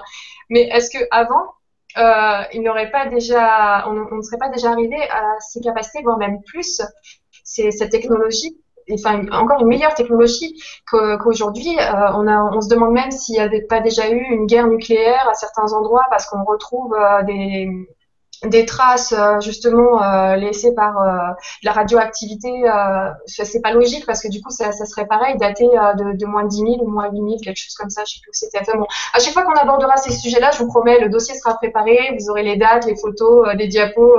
peut-être pas autant qu'aujourd'hui, on va peut-être faire un peu diapo, un peu un peu échange, on va essayer de varier un petit peu pour que l'image ne reste pas fixe sur des, des diapos, mais voilà, il y, a aussi cet aspect-là, enfin ce, côté-là à voir, parce que des fois on va mélanger, on va se dire que c'est peut-être des extraterrestres, alors que c'était simplement nous avant, mais mais avec une technologie encore plus évoluée qu'aujourd'hui. Mais pourquoi pourquoi exclure? Oui, et peut-être bosser ensemble. Ça va à, l'encontre de civilisations avancées terrestres? Non, les deux, soyons plus logiques. Donc, pourquoi dire, ah, ça va remplacer? Non, il peut y avoir les deux. Donc, parce qu'avant les civilisations avancées, il y a bien eu quelqu'un. Donc, en réalité, l'extraterrestre, quel qu'il soit, ou même des interdimensionnels, on pourrait dire autre chose. Mais, en réalité, ils étaient concomitants avec les civilisations avancées, et les civilisations avancées étaient en rapport. Alors ils étaient avancés justement parce qu'ils étaient capables d'entretenir un dialogue avec d'autres intelligences, ce que nous ne sommes pas capables de faire actuellement. Alors on se dit si avancés que ça, mais par rapport à leurs critères, on pas, nous ne sommes pas avancés du tout. Parce que justement, nous résistons encore, avec, alors que les anciens, avec déjà non contents qui savaient qu'il y avait extraterrestres, et collaboraient avec eux. Hmm. Donc c'est quand même euh, une dimension supérieure. Il faudrait qu'on revoie notre façon. Alors, tout pour finir, ça, ça vient tout simplement par rapport à la théorie de Darwin qui dit que plus on remonte vers le passé, plus la, structure de la vie était primitive. En, en gardant ça, bien sûr qu'il n'y a pas de place pour des civilisations avancées dans le passé. Mais il faut savoir que, je dis, rien que de Darwin. Darwin, il a fait ce qu'il a pu avec ce qu'il avait à l'époque.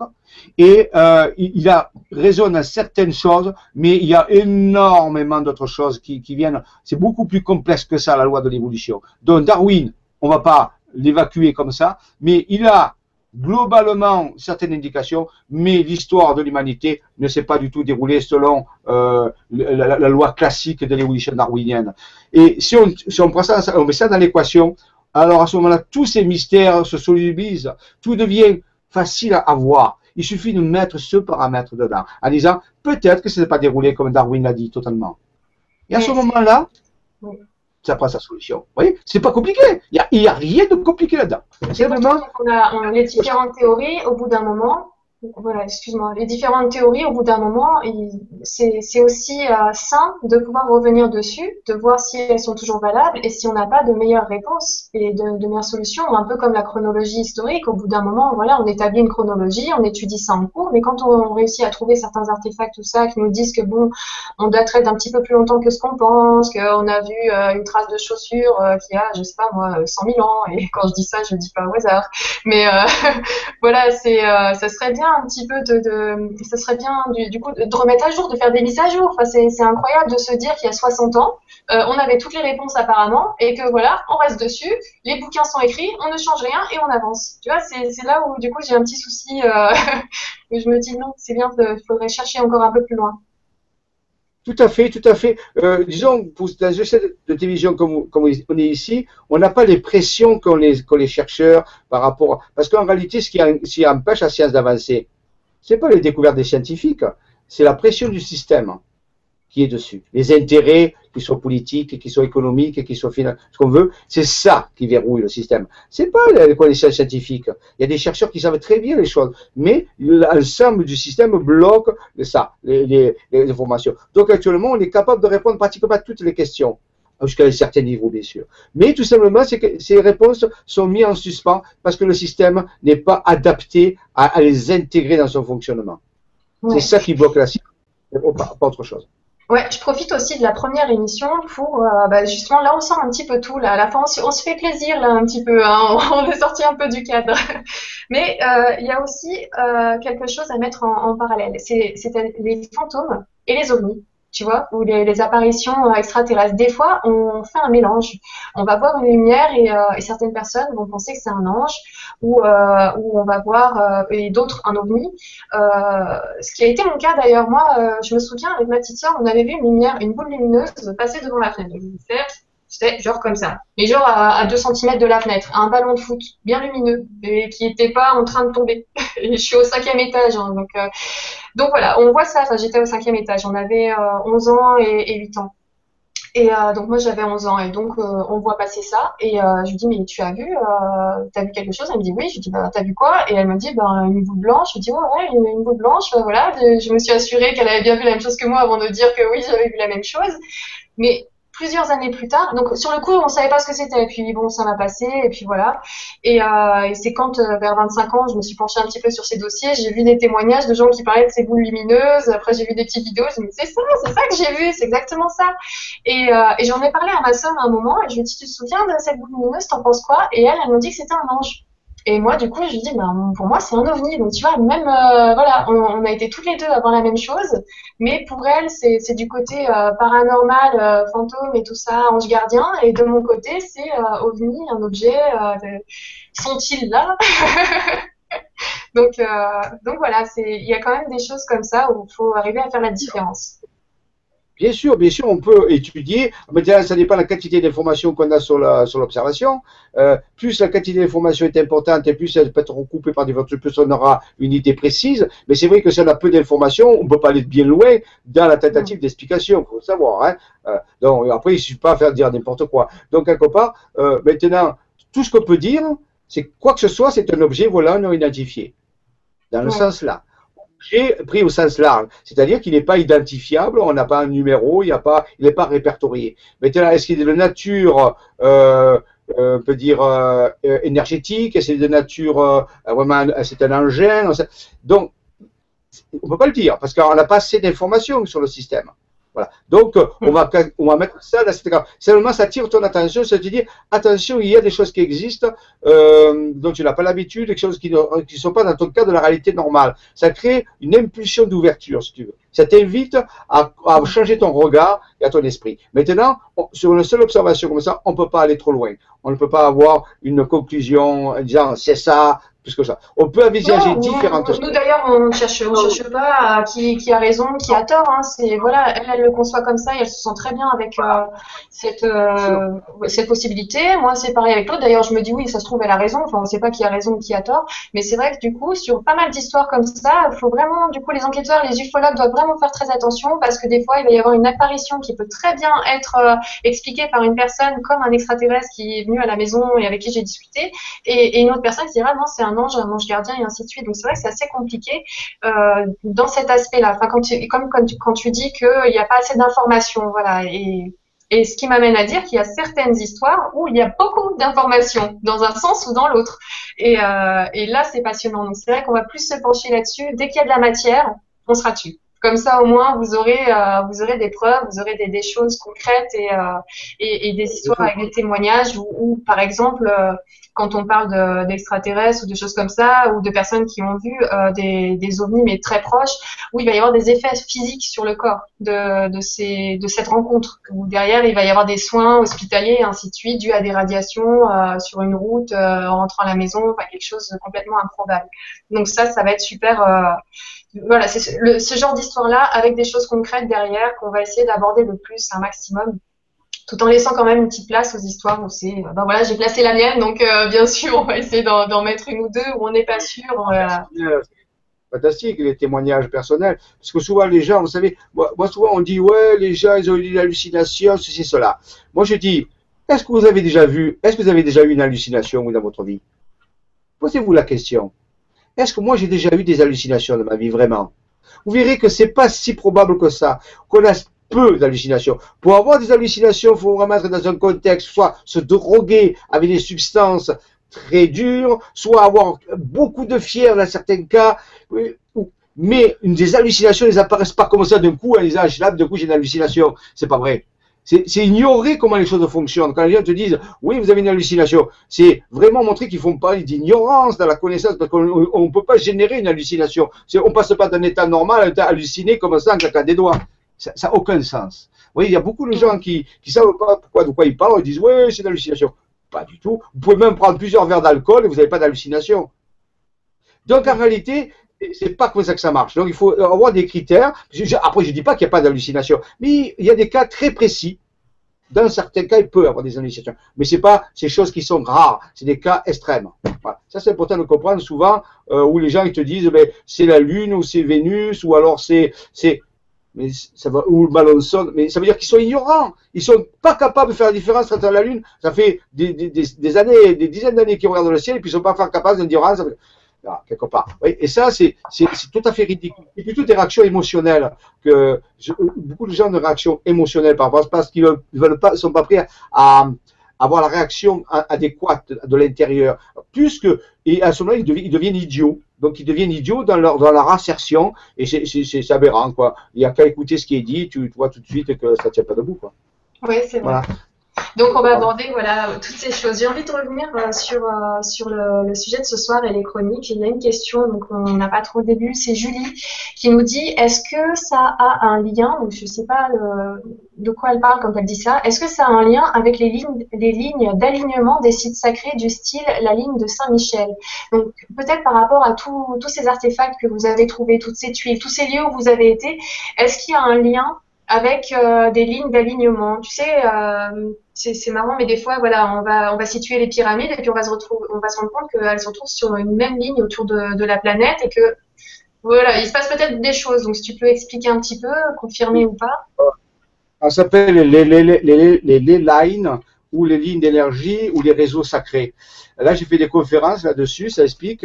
Et donc, euh, oui, en réalité, les anciens connaissaient ces, ces lignes d'énergie et ils ont implanté leur cathédrale, leur temple, leur pyramide, quel que soit en réalité le système religieux, euh, les temples, qui sont plutôt des centrales cosmotelluriques pour moi, des, des, des structures, euh, ont été implantés selon une trame, un réseau. Et nous connaissons, on a identifié certaines lignes qui sont connues, qui sont lignes de Saint-Michel, qui relisent cela, ou lignes de, de Gizeh.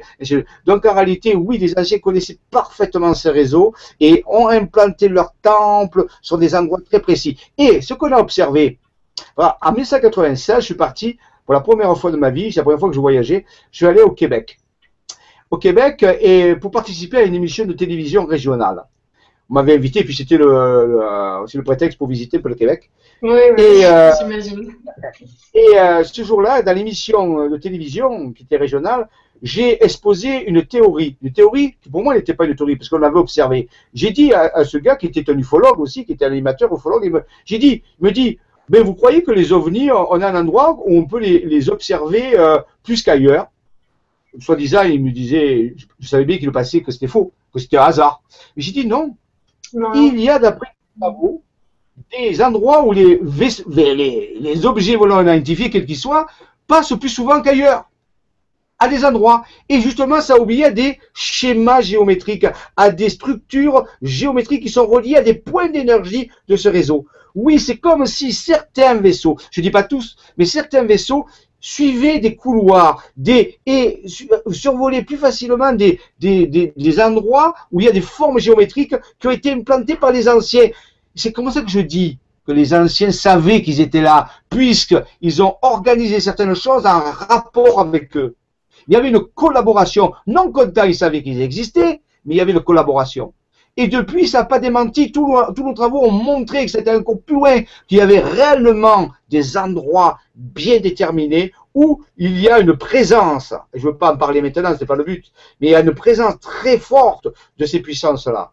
Oui, c'est vrai. Donc, ces lignes existent et les anciens. Oh là, nous, on a encore perdu ça parce qu'on fait plus de géobiologie, on, a perdu la, on sait plus faire la radiesthésie, on fait que du béton, du téléphone, tout ça.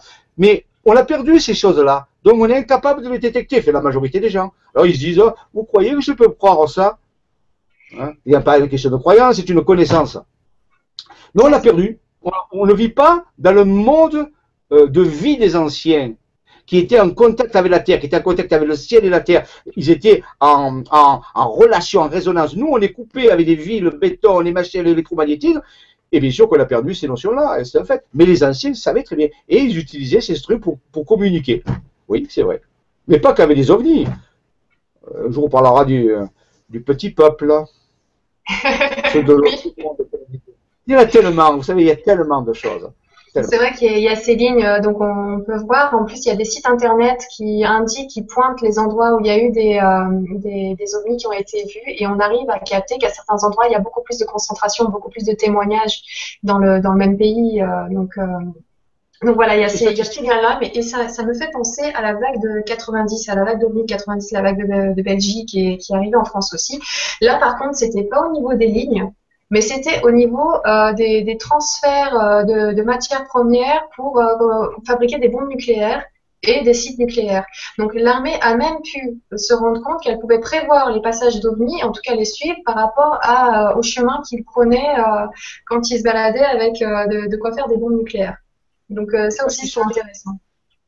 Parce qu'ils surveillent, parce que c'est, voilà, on parle c'est, oui, c'est stratégique, comme les affaires des drones en ce moment qui survolé les centrales nucléaires françaises. Donc en réalité, ça, c'est du matériel qui surveille très, très près. Donc c'est vrai, c'est aussi euh, une, euh, une, autre façon de, de, rentrer en contact, on peut dire, mais de façon un peu, un peu plus négative, mais Après, euh, par rapport.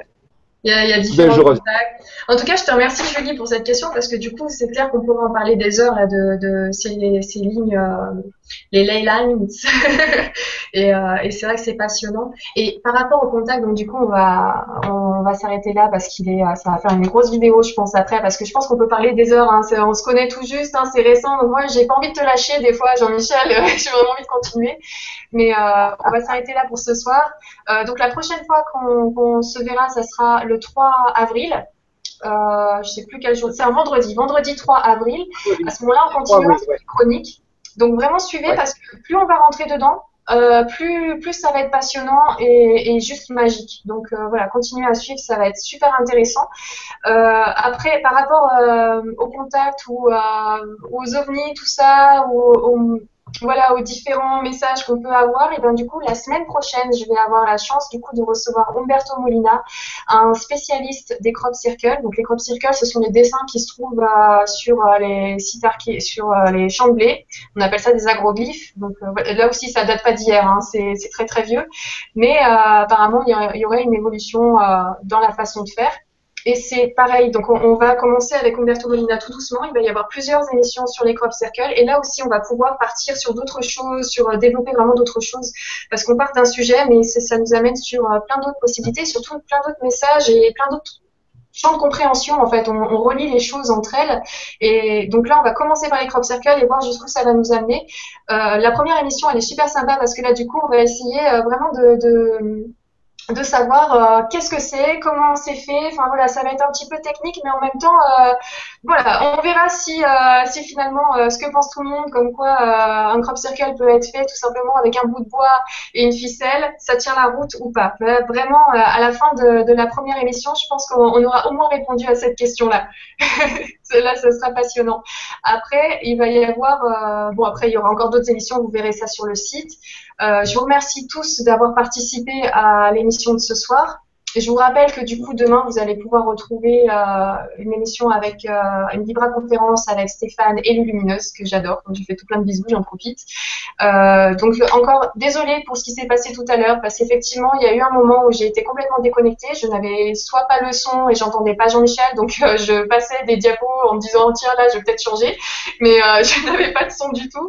À d'autres moments, j'avais le son, mais c'était décalé parce que j'avais ouvert un autre ordinateur et donc, du coup, le temps qu'il me parle, il y avait un gros décalage donc les, euh, les, diapos arrivaient derrière. Donc voilà, il y a eu un, gros couac sur cette première émission, mais c'est normal et en même temps ça baptise la première émission. Voilà, ça c'est fait, en espérant que les autres se passent bien. Et là, du coup, j'ai trouvé la solution, euh, en tout cas pour cette fois, euh, comment re revenir rapidement, enfin rapidement, le plus vite possible, en connexion. Donc j'espère que j'aurai pas à le refaire, mais voilà, je vous remercie en tout cas énormément pour votre participation, pour ceux qui sont restés aussi tard, parce qu'on a vraiment pris beaucoup, beaucoup de, de, de, temps pour cette émission. Si, je te laisse le mot de la, de la fin, Jean-Michel. Si tu as un petit mot à rajouter. Merci, euh, merci Nora pour ça, parce que ça a testé son sa première qualification de persévérance et de gérer une, une crise. C'est ça comme ça qu'on grandit. On s'instruit toujours de ce qui se passe. Bien sûr, on ira vers le mieux. Là, là je vous ai montré les premières bases, euh, mais rappelez-vous que c'est parce que on va aller très loin à un moment donné. Dans un moment donné, vous verrez, certains vont, vont pas arriver à croire. C'est pour ça que je, que je pars avec du, du concret, parce qu'à un moment donné, on va à un moment donné aborder des choses vraiment, comme je dirais, on sera de l'autre côté de la matrice, on sera profond dans le terrier d'Alice au pays des merveilles, euh, on, va se, on va se pincer pour voir si on ne dort pas ou si on ne rêve pas. Parce que la réalité est au-delà de nos rêves. Mais au début, il faut partir avec des bonnes bases, ou sinon, à un donné, on va, on va plus s'y retrouver. Je vous remercie de votre patience. Merci encore à Nora pour cette euh, fantastique soirée. Et comme dirait Obi-Wan Kenobi, que la force soit avec vous et qu'elle y reste. Merci à tous.